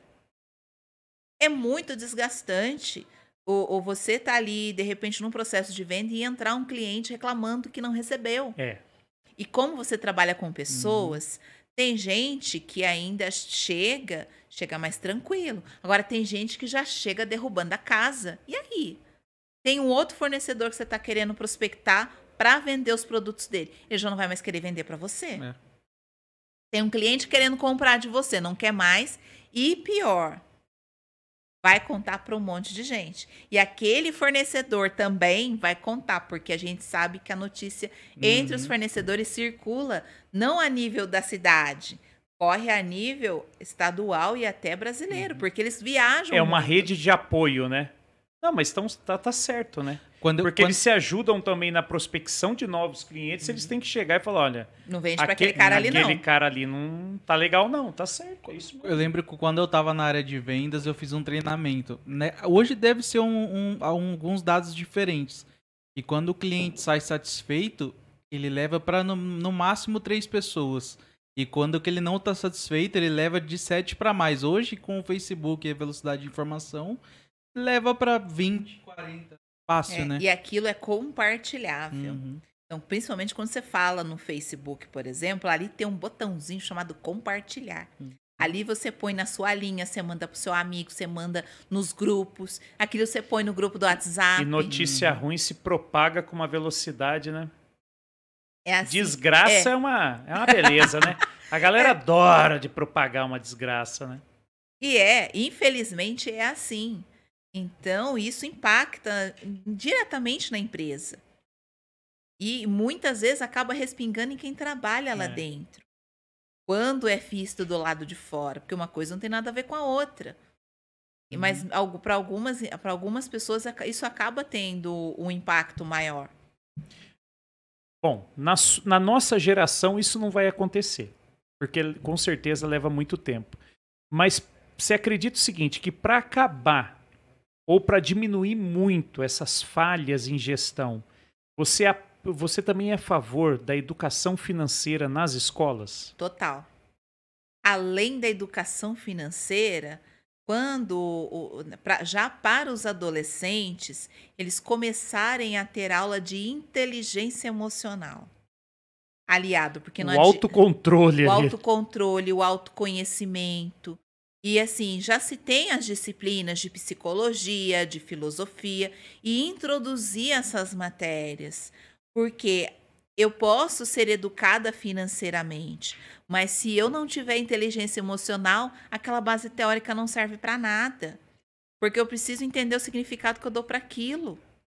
Então eu posso ter a base, a base teórica, eu posso ter a técnica, eu posso ter tudo. Mas se eu não, não, não tiver contato com as minhas crenças, não descobrir quais são as minhas crenças ruins, limitantes, como eles Sim, dizem, sim. aprender a lidar com elas e aprender a lidar com as minhas emoções, a parte de ter a técnica de educação financeira vai para o ralo. Porque você vai usar o dinheiro para nutrir sua emoção, seja ela boa ou ruim. É, a emoção é o termômetro, né? Se você tiver o controle, tudo aquilo que você aprendeu na escola, você vai conseguir fazer, executar bem. Agora, não adianta nada. Pode ser PhD no tema. Se não tiver controle emocional, você vai deixar se, se conduzir pela situação, né? Um É muito exemplo louco, né? que é, é, é fantasia, mas a gente sabe que é real quando a gente assiste alguns tipos de filme. A pessoa tá com ódio de você. Ela usa o dinheiro dela para acabar com a tua raça. para te fazer mal. Ela tá usando a emoção ruim dela com o dinheiro, que é uma coisa boa, para fazer o mal. Muito louco, né? Ela não está sendo inteligente emocionalmente. E não é assim. No entanto, que a gente vê na história que aquilo volta para ela depois. Ou ela perde tudo que tem, ou ela fica numa situação muito complicada. Você acredita na lei do retorno? Totalmente, a É. lei da semeadura. É, Rosa. Não dá para plantar limão e colher laranja.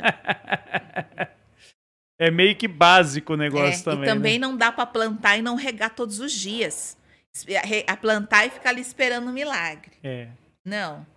Eu tenho que plantar, regar, adubar, conversar, cuidar. Não, eu tava até vendo um filme esses dias, um lançamento que numa determinada parte a, a menina tava falando lá com um, um idoso, né?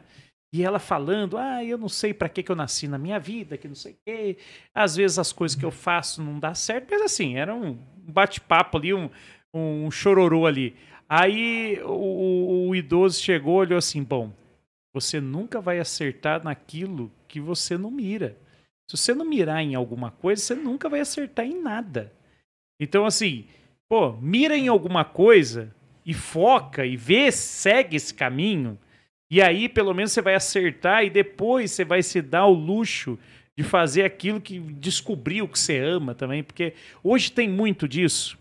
Do pessoal também querer ficar descobrindo também. Ai, é, ai será que eu nasci para ser empreendedor?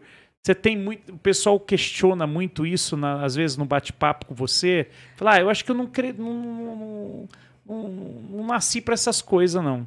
É, tem essa crença do eu não nasci. É. Na verdade, ninguém nasce empreendedor. A gente se torna. É. né? Às vezes você tem a veia empreendedora porque vem do berço. Às vezes seu pai já tinha um negócio, sua mãe, alguém da sua família, então você se conectou com aquilo. Agora, uma coisa é eu não não ter essa veia empreendedora. Outra coisa é eu querer empreender e buscar ajuda e as ferramentas certas para fazer o negócio acontecer. Só que antes de eu empreender, eu tenho que pensar que dor eu quero solucionar no mercado. É Não verdade. dá para abrir qualquer coisa. Qual problema tem do lado de fora que eu quero resolver? O cara que invasa essa água, ele quer o quê? Matar a sede. A pessoa está com sede, ultimamente tem feito muito calor, a pessoa vai comprar uma garrafa d'água. Ela quer resolver um problema. Ela, ela sacia um desejo, empreender sacia um desejo ou cura uma dor, como a gente chama. Depende do que você vende e do momento que o cliente procura. Porque às vezes ele não te procura por uma dor, mas é porque ele quer ter um desejo. Entendi. Eu a minha dor não é tão grande, mas meu desejo de mudar É maior. é maior. Só que para eu saciar esse meu desejo, eu preciso resolver algumas questões antes. Só que eu não sei por onde eu começo. Aí eu busco ajuda para para me direcionar como que eu vou saciar esse meu desejo. Ah, não, aqui eu tenho uma dor. Eu não sei como sair dela. Não sei nem por onde que eu começo. Essa é a frase que eu escuto. Eu não sei por onde eu começo. Falei, bem, a gente te- vai ter que achar um ponto de partida. Por onde a gente começa. E ali vai seguindo. Por onde a gente vai para curar a sua dor e você alcançar o desejo, o objetivo que você tem. Por algumas razões Sim, né? Por, por exemplo, eu tenho um colega que junto com, com um projeto que eu tô fazendo com ele de arte aí, que ele quer. Nós queremos fazer uma.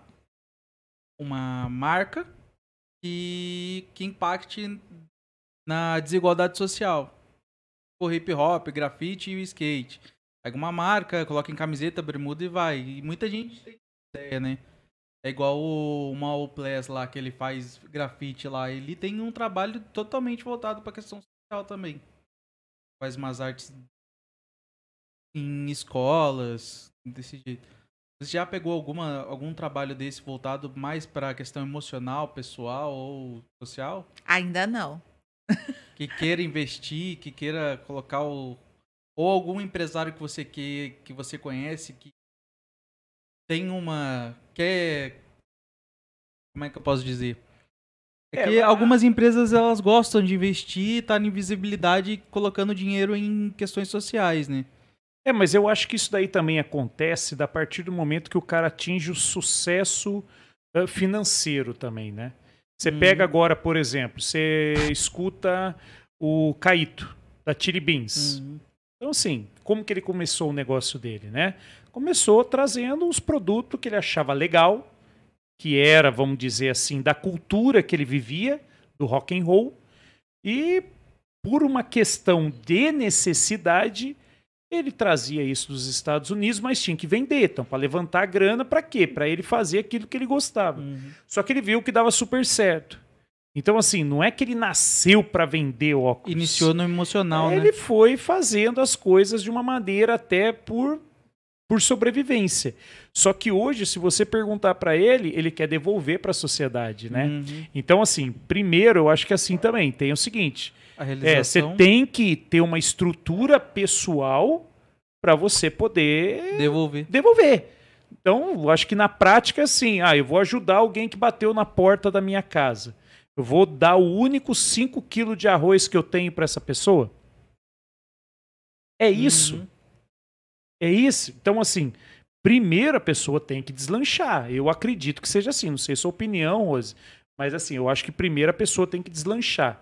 E aí sim devolver para a sociedade. Mas, às vezes, também tem o quê? Tem pessoas que têm causas, né? Causas até por motivação social. Você pega, às vezes, por exemplo, assim, você imagina um pai com, uma, com um filho que tem uma doença e que é que causa o estado terminal, sei lá, degenerativo. Então, às vezes essa pessoa ela promove algo, mas movida por uma causa pessoal, né? Uhum. E isso tem, isso tem muita gente e que acaba às vezes dando certo, porque na verdade o que, que ela quer, por exemplo, o, o Fogaça lá, cozinheiro. Ele hoje ele é cozinheiro porque aprendeu, Hum. mas não é que ele amava, ele aprendeu por necessidade. Mas hoje ele está investindo dentro do- dos medicamentos à base de cannabis, tudo de maneira legalizada, porque ele tem uma filha que tem uma, uma, uma, uma, uma doença e que a cannabis tem né, o princípio O canabidiol, né? que tem contribuído para quê? Para ele ver coisas que ela nunca fazia antes. Então o cara e outra, ele pode Uhum. até lucrar com isso. E não é problema nenhum, desde que também ele acabe curando as dores de muita gente, Uhum. né? Uhum. Você vê, ele fala que a maior frustração dele, apesar de ele ser um cozinheiro extremamente reconhecido, mas ele não consegue fazer o melhor prato de comida para a filha dele. Eu já ouvi ele Você falar já essa ouviu? frase já. No programa do Masterchef, É. tem um trecho, não tem? Tem. Então, pra você ver. E o cara usa dessa dor pra quem sabe um dia, Ela poder experimentar a comida que ele faz. né, Pra ela Uhum. ter o prazer ali para porque ele sabe, né, que isso são coisas boas da vida, né? Uhum. Então, assim, eu, entendo que tu tem um ciclo também de sobrevivência, né, Rose? Eu Tem. acho que, assim, a gente não pode fazer a caridade em excesso sem que a gente também consiga se sustentar É. ou, Hum. ou sobreviver, né? É, tem que ser algo den- totalmente planejado dentro de uma empresa. É. né? O que eu vou fazer, como eu vou destinar esse dinheiro, de que forma isso vai ser feito. Ah, eu vou destinar um percentual do meu lucro? É. Pode ser. A maioria das vezes é em cima do percentual do É. lucro. Entendi. Porque teve um evento do nosso convidado aqui que ele fez uma festa para inaugurar uma geladeira. Teve um investimento para uma festa para inaugurar uma geladeira no galpão afastado lá, que eles não tinham uma geladeira para guardar o alimento. Então ele teve um investimento para fazer essa festinha. Então é sempre em cima do percentual do lucro, a maioria das vezes. É.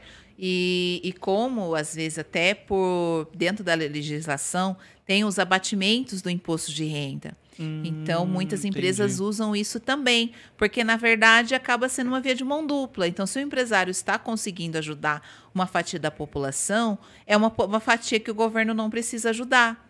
Pode se destinar o dinheiro para outra É, coisa. é. Então, ele acaba voltando isso, abatendo do imposto que do imposto de renda que aquele empreendedor ou até pessoa física mesmo tem a pagar dentro do ano. É. Uhum. E, é- e assim, das suas, dos seus clientes, a maioria é, é o público feminino. É essa. cê- porque assim, ó, você trabalha, obviamente, por uma necessidade. Né? Você tem que gerar renda, se sustentar, mas tem uma causa por trás disso também, não tem? Você também trabalha no empoderamento da mulherada, de não deixar essa mulherada também se abater por falta, às vezes, de conhecimento. Você tem isso também? Também. Também. Eu sempre fui muito independente. É. Eu comecei a trabalhar aos 16 anos por in- iniciativa própria. Eu não tinha necessidade De trabalhar. Não. Eu não tinha necessidade financeira de trabalhar.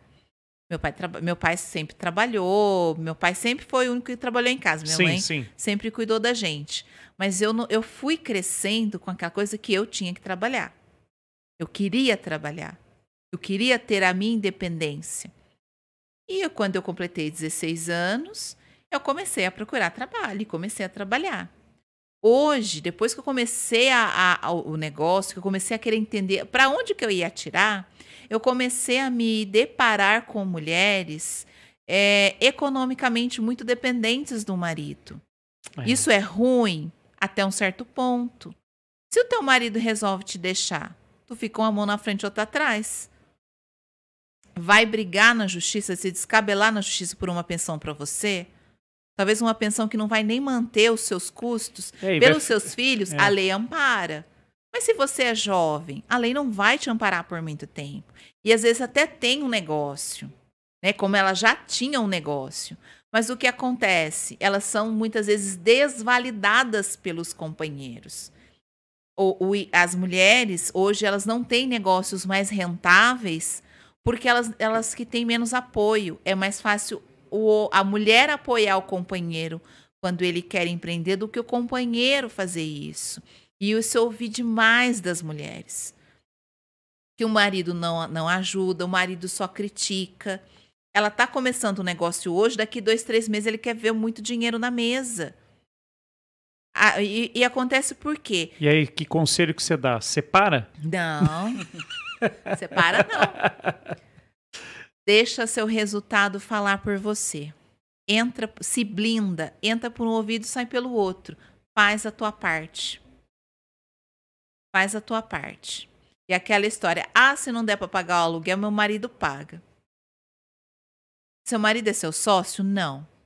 Então, seu marido não tem obrigação nenhuma de pagar um real para tua empresa. Já começa errado aí, pensando dessa maneira, né? Ah, se faltar o dinheiro da luz. Ah, eu peço pro meu marido. Ah, se não der pagar tal coisa, meu marido paga. O marido é- não é sócio. Se ele for sócio, tudo bem. Vocês têm uma sociedade e, e- e- e- e no início você muitas vezes acaba colocando dinheiro próprio ali. É melhor pegar do marido do que pegar do banco. Sim. E a primeira coisa que, que eu comecei a me deparar é que essas mulheres queriam se libertar disso. Por quê? Porque o dinheiro às vezes não retornava para o marido num curto prazo. Demora. E aí começavam a vir brigas, vir desgastes, quase separações. E aí elas queriam entender por que, que isso acontecia dentro da empresa. E aí é a hora que eu entro e começo a organizar toda a casa. Você está errando nisso, está errando naquilo. Você está tirando muito dinheiro para você e está deixando a empresa desfalcada. Aí a hora que você tira para você, seu prolabore, você acaba tirando demais e acaba deixando conta em aberto. Aí você tem que pedir dinheiro para ele. Então é mais fácil você pedir dinheiro para ele para comprar coisas para você do que para pagar coisas para empresa. Ele é seu esposo, coisas para casa, ele vai comprar. Ele vai manter. Como ele já faz, ele não vai deixar de fazer. Mas a sua empresa é sua empresa. Aí, quando começou a pandemia, uma das minhas clientes falou: Rose, agora fechei. É, eu paguei as contas, mas agora já estou mais de um mês, eu não tenho mais dinheiro para pagar. O que, eu faço? Eu não quero pedir. Mas meu marido já ofereceu. Eu falei: pegue e pague. Simples assim. Mas, Rose, eu não quero. Eu falei: o dinheiro dele é mais barato que o dinheiro do banco. É verdade. Se ele tem para Tem que te trabalhar com a razão nessa hora, É. né, Rosa? Eu falei, eu sei que você não quer. Só que nós estamos no momento extremo. Você não tem possibilidade de voltar a trabalhar agora. Nós temos uma lei no Brasil inteiro que está impedindo o seu segmento de abrir as portas. Porque o índice de doença está muito grande, está muito grave. Infelizmente, todos nós fomos obrigados a nos recolher. Então, se é o que você tem hoje, use, receba esse dinheiro com todo o amor do mundo. Mas assim que voltar, comece a pagá-lo. Para quê? Para que ele veja Que você não tá tirando, você tá pegando emprestado e tá devolvendo. Sim. Aí a hora que aquilo que você tanto reclamava dele, ele não vai mais reclamar, porque ele tá vendo que o dinheiro tá voltando pro bolso dele. Então ele não vai ter mais motivo para jogar na tua cara que te deu dinheiro. Ele te emprestou e você está pagando. Aí é hora da gente cobrar os juros também, né? Não, de brincadeira. Ah, nada que um mimo não resolva É, um depois, um agrado, agrado. é, tá tudo verdade. certo. Tá em casa. Mas é- a- esse período da pandemia foi uma loucura, né? Foi, Foi. totalmente. Nenhum, nada que você tenha estudado ou pesquisado no período, nada semelhante ao que aconteceu nesse Olha, último ano, foi né? muito legal você tocar no assunto, que me lembrou minha tese da pós-graduação. Ah, é? Quando eu fui escrever o artigo científico, que era o, o período, eu fiquei buscando temas. Muitos não vão se lembrar que nós passamos uma crise em 2015. Sim. muito séria. Não igual essa, mas nós Sim. passamos uma crise. E eu comecei a me questionar, estudante de controladoria, como é que eu cuido de uma empresa quando está em crise? O que, que eu faço? Porque até então eu nunca tinha pego uma crise dentro de uma empresa. Foram todos tempos de calma, de paz. Era a primeira crise que eu pegava, porque em 2008 eu tinha acabado de entrar na faculdade e eu fui, eu fui fazer estágio numa empresa pública. Empresa pública não tem perrengue. Né? Eles têm ajuda do governo e tudo mais, tem os impostos. Então eu não vi isso. Por qua- dos quatro anos da faculdade, eu nunca senti crise no trabalho. Só que nessa época eu já estava numa empresa privada. Como é que eu cuido disso? Eu fui pesquisar. Para quem é estudante, a gente usa o Google Acadêmico Ah, tá. que é a base de artigos científicos. E eu fui pesquisar gestão de crise, crise financeira. Eu não achei um artigo no Brasil falando sobre isso. Olha. Porque o artigo científico são testes de mestrado, Sim, doutorado. sim. Eu não achei. Eu achei um único artigo, mas falava de crise hospitalar, que não tinha nada a ver com gestão. E eu queria, e eu achei artigos fora do Brasil, mas eu não queria algo fora. Eu queria saber Que de Nossa dentro. Tá. Sabe, como é que foi a crise da, da inflação na década de 80, na base ali, na raiz? Como é que o povo se virou naquela época? Como é que os empresários se viraram naquele tumulto? Hoje está custando X, amanhã está custando Y. O que, que eu faço com essa informação? E aquilo começou a me angustiar. Quando eu decidi falar sobre isso, eu fiquei, acho que uns dois, três meses pesquisando. Eu não sabia por onde começar, porque eu não tinha base. Loucura, né? Eu falei, meu Deus do céu. Aí meu orientador para mim falou, Rose, você já começou? Eu falei, não. Ele, por quê? Eu falei, porque eu não acho material para pesquisa. Eu não acho material do que eu quero. Eu não quero falar de crise hospitalar. Quero falar de crise de empresa. Como é que a gente trabalha no meio desse turbilhão que a gente está vivendo? Como é que a gente faz a gestão? Como é que eu, eu, eu começo a trabalhar? Quais são os impactos que as empresas podem ter nos seus segmentos? Aí ele não pode dar, ele até talvez tivesse na cabeça dele. Só que ele não pode dar o ouro, ele tem que me fazer pensar. É. Falou, Rose, você vai encontrar o caminho. Eu falei, tá bom. Comecei, pesquisa, pesquisa, pesquisa, pesquisa.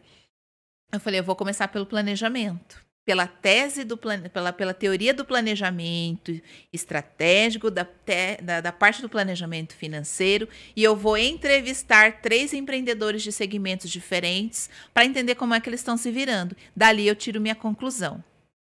É a única base que eu tenho. Ele falou que eu podia entrevistar, então se eu posso conversar com as pessoas e usar essa entrevista Sim, sim. é, como parte do. Eu, eu Como vou, fonte, né? Como fonte, eu vou usar. Aí eu escrevi eh, sobre o planejamento, fiz lá uns textos bonitinhos e tal. Fui fazendo, fiz a, a entrevista, fiz, na verdade, fiz um questionário, fiz a- a- as perguntas, acho que foram cinco perguntas iguais, e mandei para as três empresas. Uma era da área de segurança, uma era da área de alimentação e a outra era prestadora de serviços Certo. gráficos. Eu queria entender como cada uma estava ali Se virando. se virando. A minha primeira pergunta foi: Você demitiu? A demissão resolveu o seu problema? Está resolvendo? Qual o impacto a demissão teve na, na gestão financeira do seu negócio? E eu não lembro mais umas outras duas perguntas que eu fiz. Eu confesso que eu fiquei impressionada com as respostas. Duas empresas demitiram e uma não. Uma segurou o rojão até o fim. Diminuiu a margem de lucro, manteve os funcionários, manteve a qualidade, Ai. reduziu um pouco o cardápio, que era a área de alimentação Sim, sim. negociou com fornecedores para ver se conseguia ali um descontinho para manter a, a empresa de pé. Uma delas, que era a empresa gráfica, demitiu boa parte dos funcionários. Só que, em contrapartida, ela foi pedir desconto nos insumos para o fornecedor e ele deu. Com isso, ela conseguiu baixar o preço de venda. Ela baixou o preço de venda com as empresas precisando se divulgar o que, que eles fizeram. Aumentou a produ- produção. E não tinha mão de obra. A mão de obra dela é especializada, é designer para fazer cartão de visita, Nossa. é designer para fazer é, brinde, E não tinha como atender a designer demanda. para fazer banner. Vou fazer promoção, quero um banner na minha loja para chamar atenção. Ela não, e ela foi atrás. Só que é uma mão de obra tão especializada, eles já haviam sido recontratados, Recolocados. no recolocados no, no mercado pelos concorrentes mer- dela. Nossa. Ixi. ela teve que começar a pagar o quê? Hora extra. Além de hora extra, começar a recusar cliente porque ela não tinha mais demanda. Ela perdeu dinheiro, deu ruim, deu péssimo. Ou contratar e pagar treinamento porque a pessoa não sabia, né? É, só que o tempo que ela tinha era muito curto, não dava É. tempo de treinar. Ela já tinha uma equipe toda treinada, toda afiada. E a terceira, que era empresa de segurança, também fez a demissão, não teve aumento na demanda, Sim. porque ela teve, na verdade, as pessoas ela Reduzindo. reduziram o serviço, cancelaram o serviço. Só que ela também não viu redução nas despesas dela. Tipo, Caramba. trocou seis por meia dúzia, eu tenho menos funcionário e continuo gastando a mesma coisa. Caramba. Aí eu, eu, eu peguei aqueles três relatórios e lendo. Eu falei, gente, olha. As três eram pequenas empresas. Sim. Eram micro, microempresas. Então, era do mesmo porte e com atividades diferentes. E a conclusão que eu cheguei na época é que demitir nem sempre é a melhor solução. E a primeira, a primeira decisão que a empresa toma, vamos demitir. E eu pensei o quê? No caso que der um boom. E aí? Você tem uma mão de obra muito especializada, aonde eu vou buscar essa mão de obra? Se ela é muito especializada e o mercado se aquecer, o salário desse profissional vai se valorizar e ele não vai voltar a trabalhar para mim. É verdade. Ele vai para quem pague mais. É. Não, e às vezes nem pelo quem paga mais, né? Às vezes o cara pega ranço também do patrão e fala: Meu, vou trabalhar no concorrente. Acaba se dedicando mais, né, Matheus? Uhum. Acaba dando resultados melhores e aí a situação ainda fica pior ainda. Fica. E você fica em maus lençóis. Porque se você recusa cliente, ele vai bater no seu concorrente. Né? E ele pode gostar tanto do teu concorrente que não volta mais para É, você. É isso. Então, assim, o risco de você demitir no meio de uma crise é muito perigoso. Eu falo que a demissão deve ser a última alternativa. A última alternativa. Agora, se você tem que demitir, demita aqueles profissionais que são fáceis de serem contratados, que não são tão especializados. Entendi. E tenta segurar aquela mão de obra que é mais específica. De baixa qualificação. Exato. Porque é uma mão de obra que você tem mais Sim. agilidade, não precisa de tanto treinamento, Uhum. não precisa de tanta técnica. Agora, se eu preciso de um design com formação nisso, que saiba mexer em programação, que não tem uma demanda muito grande no mercado, eu corro o risco de, na hora que eu precisar, eu não ter essa mão de obra disponível. Nem a pessoa que eu mandei embora, porque se ele é muito especializado, rapidamente ele se recoloca. E eu não consigo buscar outros profissionais porque talvez eles estejam todos alocados em outras empresas e não estão disponíveis no mercado. Então eu tenho que buscar outros meios. Outros meios é quê? É reduzir custo, reduzir despesa. Mas reduzir custo não é reduzir qualidade. Reduzir custos é negociar com o seu fornecedor, pedir um desconto, buscar novos fornecedores daquele mesmo insumo ou um muito similar que vai fazer com que você mantenha a qualidade do que você vende. A questão sempre é manter a qualidade. Não adianta você ter um preço menor e a qualidade ser ruim. É verdade. O cliente não volta, o cliente vai embora. Então, se eu quero reduzir custo, eu vou buscar parceiros, mas eu preciso investir tempo? Preciso. Eu preciso botar minha bundinha na cadeira, fazer uma lista de fornecedores. Vou lá no Google, hoje tem o Santo Google que nos ajuda. Eu vendo, sei lá, eu vendo produto para cabelo. Vou lá procurar da marca que eu, que eu costumo vender. E vou caçar fornecedor. E vou começar ali para poder saber por quanto ele me vende. Para conseguir o quê? O preço melhor Entendi. uma condição de pagamento melhor, eu também ganhe fôlego no meu caixa, continue atendendo o meu cliente com a mesma qualidade, sem precisar aumentar meu preço. É possível? É. Dá trabalho? Dá. Só faz quem está disposto. E reduzir despesa é a mesma coisa. Eu preciso levantar, eu preciso mapear, eu preciso entender, checar os meus três últimos meses. Por que, que essa despesa está aumentando tanto? A minha produção não está aumentando, então minha despesa tem que manter a mesma. O que está acontecendo? Está tendo desperdício? Está desperdiçando? Estão usando mal? Porque isso também é um prejuízo, É enca- encarece o É. produto final.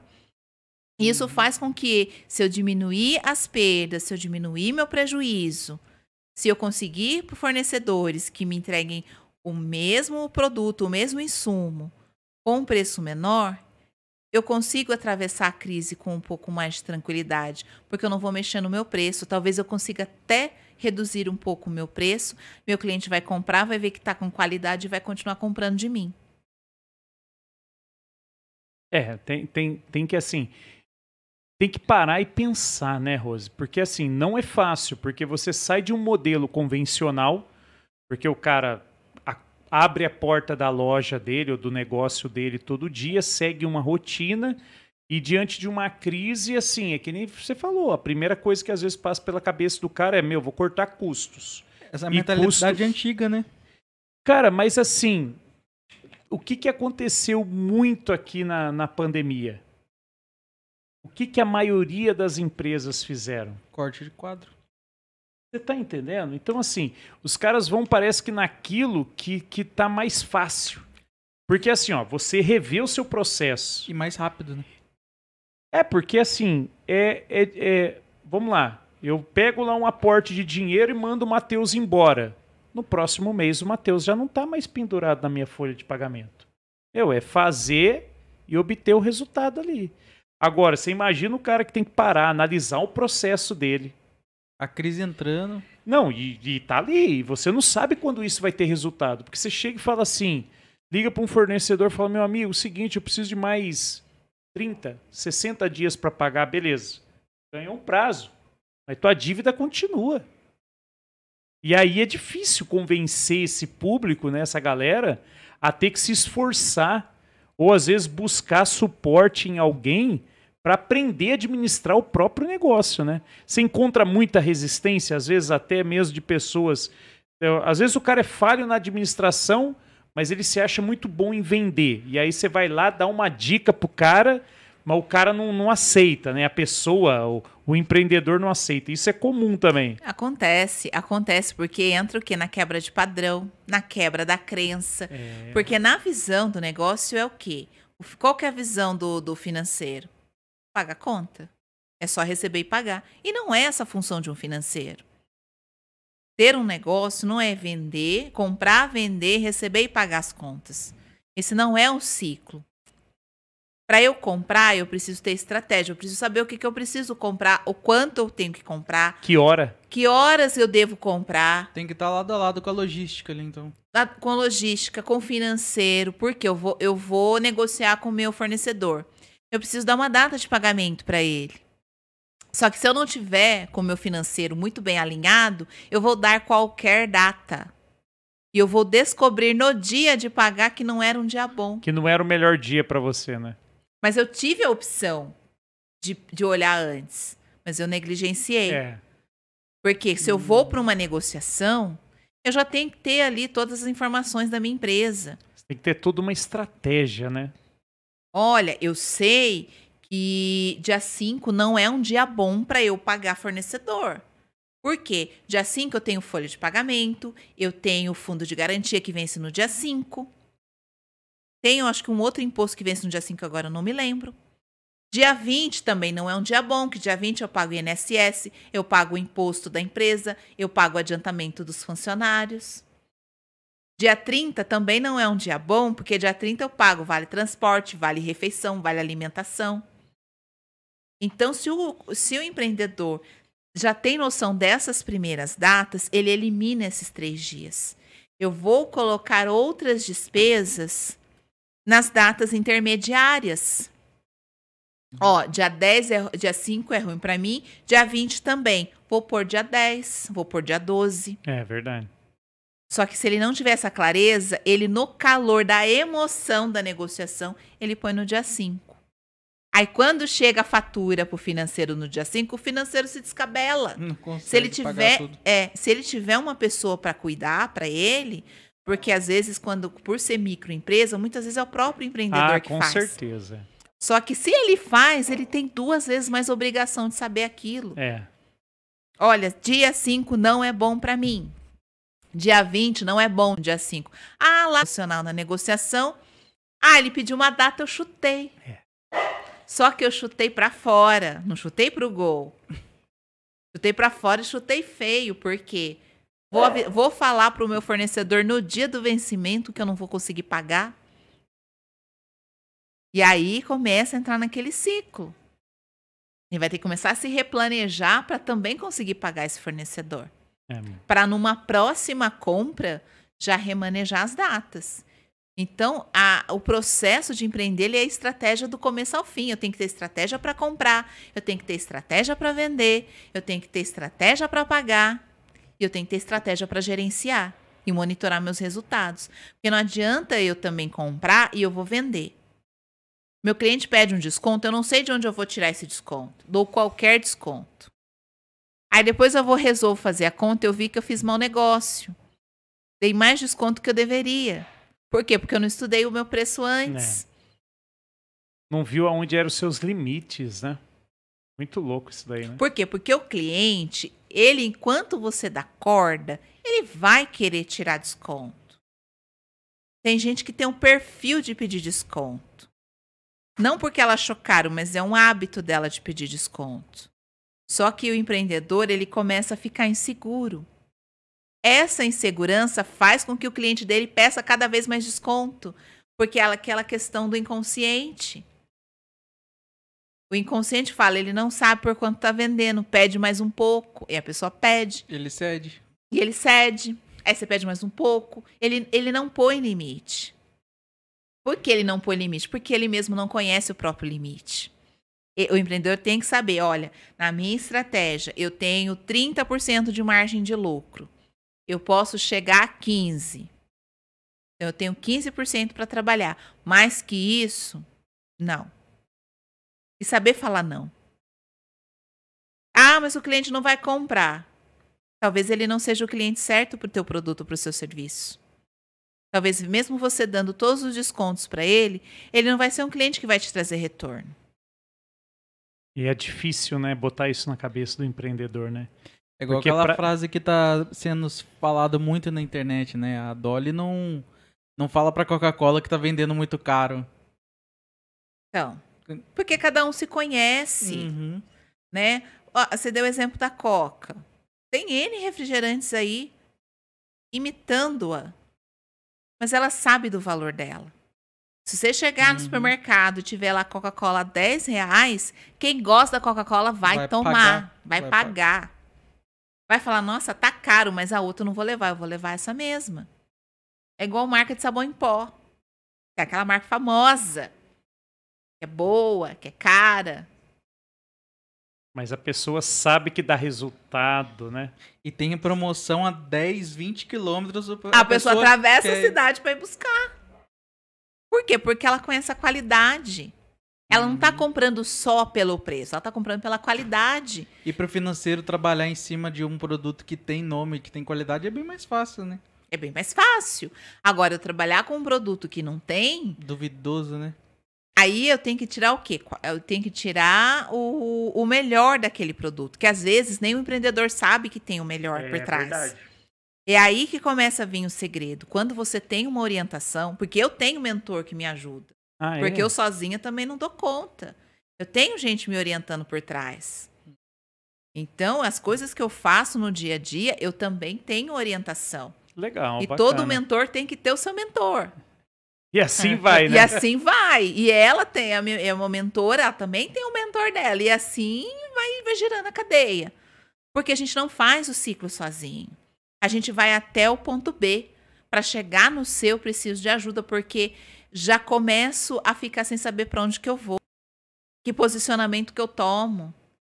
Porque às vezes o seu negócio está vindo num caminho e vão aparecendo oportunidades. E a gente precisa estar muito atento a isso atento ao que está acontecendo no nosso mercado, para que você possa agregar valor, mais valor no seu negócio e que você possa atender um outro público também, diversificar seu portfólio. E às vezes esse insight vai vir numa conversa que não tem nada a ver. Eu falo assim, empreendedor tem que estar ligado o tempo todo. Às vezes você vai ouvir uma coisa da boca de alguém e você tem que estar ligado porque a pessoa às vezes falou, não falou nem para você. Mas depois você fica pensando, nossa, mas aquele negócio, mas se eu pegar e fazer isso, pode dar certo para mim. Sim. Igual um dia eu escutei alguma coisa da minha mentora falando, que a gente faz em grupo. É. Aí depois ela falou, Rose, o que, que você ficou pensando? Eu falei, então, sabe aquele negócio que você falou? Então, eu fiquei pensando a aula inteira. Você falou para fulana, que é de uma área totalmente diferente da minha, não tem Sim. nada a ver com a minha área. Mas eu fiquei pensando Que dá pra aplicar na sua que eu posso aplicar no meu, assim, assim, assado. O que, que você acha? Né? Aí ela já veio, já deu punição. Então, você pode fazer, você pode começar a bolar assim. Eu falei, então tá. Bacana. é. Eu vou começar a estruturar esse negócio, depois a gente conversa. Porque no, no perfil comportamental eu sou dominante analítico. Ah, é? Então tudo eu tenho que, que analisar. é, é metódica. Um pouco. Hoje eu tô um pouco menos, mas não- eu já fui bem mais. É.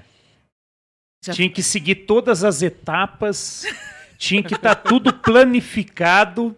Você tinha que enxergar, seus olhos tinham que ver aquilo para você acreditar que você seria capaz de realizar. É, mais ou menos é, isso. Quase igual Santo Tomé. É, mas, quase igual Santo Tomé. e- mas tem muita gente que é assim, né? É. E muito cliente seu também que tá nessa. É, é Tá, engraçado tem esse que, perfil, que né? boa parte dos meus clientes tem perfis opostos ao meu. Ah, é? A tendência é você atrair o oposto. Legal. Eu, eu tenho, assim, parceiros que têm um perfil parecido com o meu, Ah, mas não pode ser igual. O, o oposto seu é tentativa e erro, então. Não, o oposto meu é aquela pessoa assim que, que Impulsiva. espera mais tempo, mais impulsiva, pessoa que pensa primeiro, faz primeiro, depois pensa, sabe? A pessoa que, que faz mais e, e planeja menos. Então, assim, e faz mesmo, vai fazendo, nem nem Nem pensa. nem pensa. Depois fala, putz, não devia ter feito isso. Nossa, mas se eu tivesse pensado mais um pouquinho, eu não tinha feito, ou tinha feito de outra forma. É, o problema é que o seu estilo às vezes acaba levando muito tempo para executar, né? Hoje em Você dia- fica é, buscando, você fica buscando a perfeição, é aquilo que você falou, né?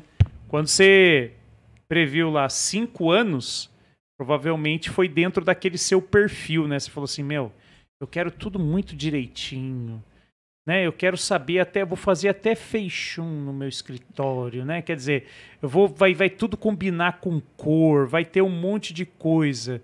Mas se você fizer isso daí, daqui a pouco tá quantas pessoas no mercado, né? Você leva quanto tempo para entrar no mercado? Daqui a pouco tem três, quatro, cinco concorrentes que já pegaram uma fatia. A hora que você vai ver, não tem nem espaço mais É. para você trabalhar. Né? O negócio é muito E louco. assusta, lógico. Quando eu tive que começar do jeito que eu comecei, eu me- lógico que assusta. É, como que eu vou passar credibilidade sem ter um ponto físico? É. Ah, mas hoje é home office. Hoje tá home office. Eu tô super, hiper, mega adaptada, apaixonada pelo home office. Eu falo, meu Deus, por que, que eu não fiz home office antes? Da hora, né? Sabe? Lógico, às vezes você sente vontade de sair de casa, como Sim. todo mundo teve vontade de sair. Eu sinto Uhum. falta dos eventos presenciais, aquele monte de mulher, 100, 200 mulheres falando todas ao mesmo tempo, é, dos cafés, dos encontros. Realmente é muito rico, mas sozinha, e eu preciso do momento sozinha. Então, tem um momento que eu preciso ter gente, tem um momento que eu preciso estar sozinha. E, e entender isso te equilibra como empreendedor. Você sabe a hora de pedir ajuda, mas você sabe a hora de ficar no teu canto. Não, e o home office é legal, né? Porque você imagina, você tá ali numa sala, que nem eu já vi algumas lives suas, você tá ali com duas, três, né, parceiras ali. Meu, quer dizer, você tá ali, que nem você falou. É uma falando mais que a outra ali. E daqui a pouco, num simples clique, pronto.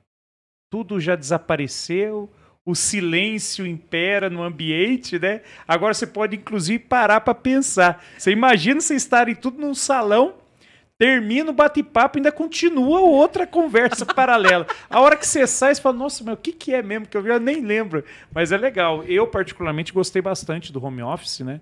Eu achei assim, principalmente para você ter foco. Eu tenho muita dificuldade. Então, assim, passou o Elvis ali, ele, ele tem. E isso já tem a capacidade de tirar a minha atenção. Por isso que às vezes eu tenho que ficar assim, olhando, prestando atenção. Então, assim, o home office é bacana, né? Porque eu trabalho numa área muito ruidosa. E vira e mexe, as pessoas passam, né? É normal. É fluxo, é peixão de fábrica, né?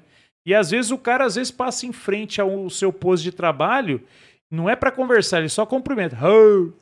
E aquilo ali já falou, né? Você não Já ser era. mal educado, ah, já era. já era, já era. Ah, ti- ah, o- você só não perde o que você você estava escrevendo e-mail porque você tá ali ainda. Mas se, se fosse você pensar o que, que você ia escrever, já era. Já, eu já me perco totalmente. Mas é muito bom, né? Essa questão do, do home office, né? Não. Pelo menos salvou muitos, muitos trabalhos foram salvos por causa do home e para office mim, também. em particular, acho que para muitos prestadores de serviço que têm essa oportunidade de atender clientes em qualquer lugar, É, foi a questão de expandir. é de, verdade. Porque no presencial, você fica limitado. Lógico. Você não consegue atender todos os Não. lugares. Não, e outra, você imagina você sair de uma cliente de São José dos Campos e vai atender alguém em Lorena. Meu, imagina o custo disso. Que você vai ter que precificar a sua hora baseada no seu, seu deslocamento, né? Uhum. Muito louco. É, É. Hoje não. Quer dizer, e, e o legal é que você até troca, né? Se colocar um chroma key, então, no fundo, aí você já, daqui a pouco você bota um fundo com o escritório no estilo. É, É, né? é assim. E aí, daqui a pouco, se quiser também, faz de conta que você está se sentindo na praia também, né? Entende? E vai assim, eu falo assim, eu até brinco, eu falo, eu tenho, eu tendo clientes na Bahia e eu tenho clientes no sul. Caramba. Aí eu já tive clientes em Minas, na capital.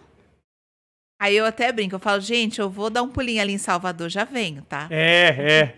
Aí é muito engraçado, porque durante esse, Salvador é muito quente, Nordeste é muito quente. Sim, sim. E aqui na nossa região faz mais frio. É, ué. Aí tem, tem dia, principalmente na época do inverno nosso aqui, eu entrava assim, capotada. Só se eu pudesse, eu deixava só o Uma- olho de essa. fora. Né? E cachecol, a minha casa é muito fria, então na época do inverno é muito frio. Aí entrava, abria lá a tela, minha cliente de camiseta regata ficava assim, eu. Gente. Ela olhava assim: Minha irmã, tu tá com frio, é? Eu falei, oxe, mas nós estamos no inverno. É, mas aqui tá sol. Eu falei, só aí. Não, nós estávamos trocando ideia com o Johnny, do, do podcast da mineração, né? E quando nós fizemos um bate-papo com ele, aqui tava o quê? Devia estar uns 15, 17 graus, né? Lá ele falou, rapaz, aqui tá chovendo, cara. Hoje ainda tá frio, 27 graus. 27 graus pra nós aqui é calor. É, não, e isso porque ainda tava chovendo, que não sei o que, e tava. É. Falei, caramba, 27 graus, olha que loucura. Aí ela brinca comigo, ela fala, Rose, eu não sirvo pra morar nessa região sul aí, não. Vou ficar aqui. É, melhor, né? Eu falei, se você não aguenta frio, e no entanto que ela tá vindo pra São Paulo fazer um treinamento, ela É. falou assim, minha irmã, não sei o que, que eu vou vestir. Falei, ó, pega tudo que tu tem de manga. Porque São Paulo, choveu, esfriou. Traz blazer, traz camisa. Então, é essas diferenças traz, trouxeram essa leveza pro trabalho. É, legal, verdade. né? Aí você vai atender o cliente do sul, você abre a tela e tá com chimarrão na mão. Então, assim, eu tenho o meu grupo de mentoria, então a gente tem as meninas de outros lugares.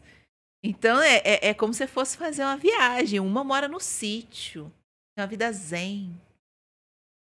Mora no sul e no sítio. Olha que loucura. sabe? Longe da agitação. É. E é, é toda calma e eu toda agitada. Eu falo É. muito depressa, eu falo muito rápido. Eu falo é as diferenças da localidade. Você tá na velocidade 2 do WhatsApp e ela tá no modo slow motion, assim, né? É, bem assim, é bem né? assim. Aí tá lá, entra, né? Tá lá com a cuia dela de chimarrão. Aí a gente aqui do outro lado. E você tomando aquela Coca-Cola que já é pra poder. que é pra dobrar o seu ritmo, né? Ah, mas é muito louco. é legal, é Então, foi, bacana. foi essa oportunidade que esse período me trouxe. Porque eu tinha resistência ao atendimento home office no início. Eu achava que eu não fosse ter a capacidade, e aí entra outra crença de não me achar capaz de atender pessoas fora. Quando eu me deparei, eu tive que me virar. Sim. Porque eu ainda tinha cliente em atendimento, eu não podia deixá-los sozinhos, ainda mais naquele momento. E aí eu comecei a testar, eu falo que eles foram minhas cobaias. Quem já estava no processo comigo foi cobaia. Totalmente, porque eu não sabia operar, não sabia entrar nesses negócios de fazer videochamada. Eu máximo eu fazia videochamada no WhatsApp. Só que para o meu trabalho não dá para usar, eu preciso de transmissão de tela. Aí eu fiquei, eu fiquei um mês sem atender. É. Eu comecei a pesquisar como é que fazia, comecei a testar como é que faz, como é que entra, como é que transmitia a tela. E eu falava que eram umas coisas tão loucas. Eu falava assim, nossa, eu acho tão chique as pessoas vão dar aula assim, né, no YouTube, transmite tela. Como é que eles fazem essa parafernália? É. E comecei a pesquisar como fazia. Como, por onde eu podia fazer, quais eram as plataformas que a gente tem disponíveis para uso aqui, como que funciona. Aí eu comecei a atender. Porque eu precisava entender Sim, como sim. funcionava. E aí ali eu fui pegando gosto de fazer, de atender. Pegando jeito na prática. Fui pegando jeito na prática, no dia a dia e foi só indo. E eu percebi que os clientes eles ficam mais à vontade sendo atendidos em casa do que É mesmo. presenciais. É. É. No inverno, o cliente vem de pijama para sessão. Aí só pede É. assim, Rose, pelo amor de Deus, não me fotografe hoje, porque assim, eu levantei, tomei meu café, eu não tirei meu pijama hoje. Então ainda estou de pijama. Tá tudo bem. E você vê que a pessoa tá mais à vontade. É, ela tá na legal. casa dela, ela tá descalça, ela tá de bermuda, tá de camiseta, sem aquela coisa da formalidade. Então É. ela se solta, ela se concentra mais. Claro que ainda tem clientes e tem casos que não dá para atender à distância. No Uhum. caso de, de uma, um- tipo uma auditoria no sistema, Sim, sim. análise de sistema, treinamento de equipes, não dá para fazer à distância quando envolve sistema de empresa. Então, daí eu preciso ir pessoalmente. Mas o que eu posso fazer à, à distância. A primeira coisa que a pessoa fala, Rose, vamos fazer uma reunião? Eu falei, vamos. Você quer fazer pelo Zoom, pelo Meet? Por onde você quer fazer? Você já, você, já, você já pergunta qual é a plataforma já, né? eu não pergunto nem qual é o lugar, eu pergunto Legal. qual que é a plataforma. E hoje, pro pessoal encontrar você e buscar o seu suporte aí, você tá principalmente no Instagram? É, Instagram é a minha, minha rede principal, né? E segundo vem o LinkedIn também. Ah, você tá forte lá no LinkedIn também. É, eu estou começando a remodelar meu LinkedIn, Ah, é? orientada por uma, uma colega de, de, de turma de mentoria, que é orientadora de carreira voltada para o LinkedIn. Ela falou, Rose, você precisa trabalhar o LinkedIn. Eu falei, mas o que, que eu vou fazer lá? Ela falou, não, Rose, tem isso, isso, isso, isso. Aí eu estou começando a explorar né, outras funcionalidades do LinkedIn. Verdade. Porque o meu LinkedIn ficou parado muitos anos. Quem que é essa pessoa? Não é a Ângela, não, né? Não. Ah, tá. É uma não. colega nossa que teve aqui com a gente e ela também trabalha na, no suporte de carreira também, Uhum. né? E, e ela faz um trabalho muito bacana também para as pessoas que têm o LinkedIn, tudo. É. Ela, Aí ela começou a falar, um dia a gente bateu um papo sobre É. isso e tal. Eu falei, não, eu vou, eu vou começar a dar mais atenção, porque eu fiz na faculdade. Aí ficou lá aquele negócio parado nossa, por Senhora, anos. nossa. O ano que vem eu faço 10 anos de formada. Então, pensa como Precisa tava a situação. renovar, é que nem currículo, É, né? Aí eu Você comecei, precisa dar uma. comecei a renovar, atualizei o perfil, porque já lá estava como buscando oportunidade no mercado. Eu já entrei como prestadora de serviço, É, já montei meu currículo, é, atualizei minhas formações, coloquei lá uns vídeos de entrevistas que eu fiz para as TVs locais. Então, fui deixando um conteúdo mais rico. Planejando já os próximos conteúdos para deixar ele com a cara que eu preciso ter, para que eu também possa ter resultados vindos de lá. Entendi. Legal, bacana. Mas Oi. é esse caminho mesmo. Hoje você foi a nossa mentora, né? Ah, que A bom! É, porque questão- nesse tema aí é isso aí mesmo. Legal. leigos na questão de financeiro, você foi a nossa mentora, a gente agradece por você ter aceito esse convite. O, as nossas lives vão estar salvas, né?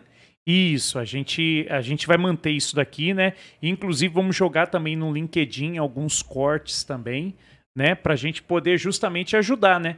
Eu acho que isso é uma rede, né, o, o Rose, né? Nós somos uma rede, né? Quer dizer, você tá aqui dando a sua contribuição, compartilhando ah, um pouco da sua experiência, do seu conhecimento. Espero que as pessoas que também estejam vendo esse vídeo, não necessariamente precisa ser na live, pode ser em qualquer data, que elas possam se identificar, Uma network, né? E aí fazer o contato contigo. Qual que é o teu, qual, como que a galera te, te encontra no LinkedIn? No LinkedIn é Rosemeire Santos. Certo. No Instagram é Rosemeire P de Pato Santos. Bacana. Então, ó, galera, quem estiver assistindo a gente, tem uma pequena empresa e também quem pensa em abrir também. Porque, Porque é bom aí é com- melhor ainda, né? É bom começar organizado. Já começa sem vícios, Isso, né? No Instagram já tem o telefone lá certinho. Lá pra entrar em tem, lá tem o telefone, lá no link da bio, é só clicar no link lá, vai direto no, no WhatsApp. Bacana. Beleza. Teve alguma coisa que a gente deixou de, de tocar em algum assunto importantíssimo? Ó, nós falamos do período da crise do Covid. Nós falamos do empoderamento da mulherada, que é muito bacana. Home office. né? Nós falamos agora do home office.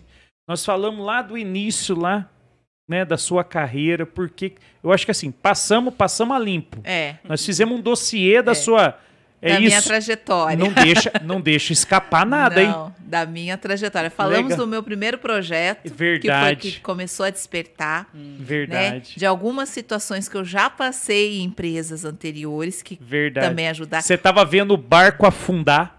E não, e não, e não podia, e, e- e a pessoa não queria segurar. Enquanto o dono tava comendo caviar, Uhum. né? O barco naufragando E, e, ele o bicho tomando é aquela, espumante. é aquela cena do Titanic. É, Tem aquele senhor lá que tá, to- que tá todo elegante. Ele pede uma garrafa de uísque. Meu, você vai morrer. A água tá invadindo tudo. mas Não, o queremos importante é uísque. montar a- manter a pose, né? É, quero um uísque. Legal, bacana. Rose, mais uma vez, muito obrigado. Mateuzinho, quer incentivar a galera a se inscrever? Lógico. Se inscreve aí nos nossos canais, em todas as nossas mídias sociais, que é o Facebook, Instagram, LinkedIn e Tem o YouTube, LinkedIn, Facebook, Instagram, TikTok. TikTok. Até no TikTok Estamos- também. Você também tá no TikTok eu também tô no TikTok. Isso, gente. Então, se vocês quiserem ver é, dicas, né? E, que, e toma cuidado, hein? Porque se você for ver lá o que a Rose vai falar, você vai se identificar e aí fica o recado. Você tem que entrar em contato com a, do, com a Rose, porque ela compartilha das dores e conhece um pouco do remédio para ajudar vocês aí. São ferramentas que não vai machucar, não, né, Rose? Não. Pelo contrário, né? Vai dar muito resultado positivo e o pessoal vai poder se sentir satisfeito, né? Sim, porque o, o né? princípio é ter a clareza dos números. É, E a maioria dos empreendedores não tem clareza. é Eu, eu chego e pergunto qual é a margem de lucro que você põe nessa água. Aí a pessoa fala assim: ah, eu compro por um real, eu ponho dois, eu tenho 100% de lucro. 100% de lucro não existe. É, não existe. Não existe. Tem um caminho para você chegar no lucro. E É. qual é esse caminho? Ah, não sei. Quanto que você cobra na máquina de cartão? Quanto que você pa- paga na taxa de cartão e tá aqui no teu preço? Não está. Teu imposto também não está. Então você tá pagando para trabalhar. Peraí. Eu tô aqui para Essa conta não bate, essa conta não fecha, né? Então é ter essa clareza, né? Eu falo assim, o, o empreendedor ele quer ser líder, mas para ele liderar ele precisa dominar a empresa dele. Só que ele só domina se ele tiver conhecimento e ele só tem conhecimento quando ele busca. É, eu já ouvi isso, né? Porque às vezes o cara ele vive tanto tempo naquele ramo, porque na verdade ele sabe é do negócio. mas ele tem que saber de negócios, né? Então, assim, pode vender cimento há 30 anos, mas se ele não saber de negócios, uma hora uma crise pode vir e vai engolir É. ele com toda a experiência que ele tem, com todo o know-how que ele adquiriu, né? E mas as- bacana, é. mas legal. E Mas- às vezes nem o- uma crise, o concorrente, É. que ele pode trazer um valor agregado para aquele cimento que você não trouxe. Uma forma de, de pagamento diferente, uma entrega diferenciada. Aí você perde o cliente nessa hora. É verdade mesmo.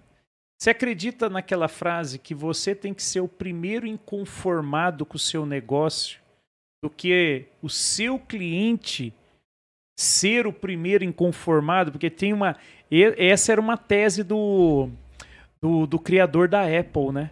Ele falava: "Eu vou- o, o- a empresa que não enxerga que o seu produto já está defasado primeiro do que o cliente, provavelmente é uma empresa que vai falir, né? É.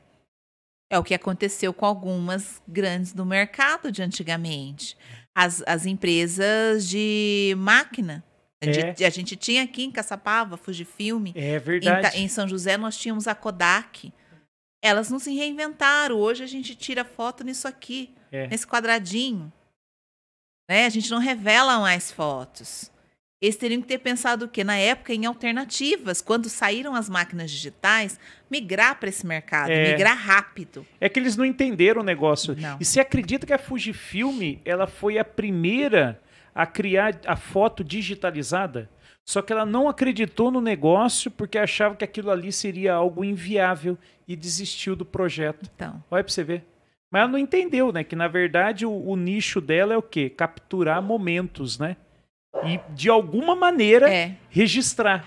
Hoje hoje eu tava, ontem eu estava participando de uma palestra de um, tem a, a Distrito, é uma coworker de startups.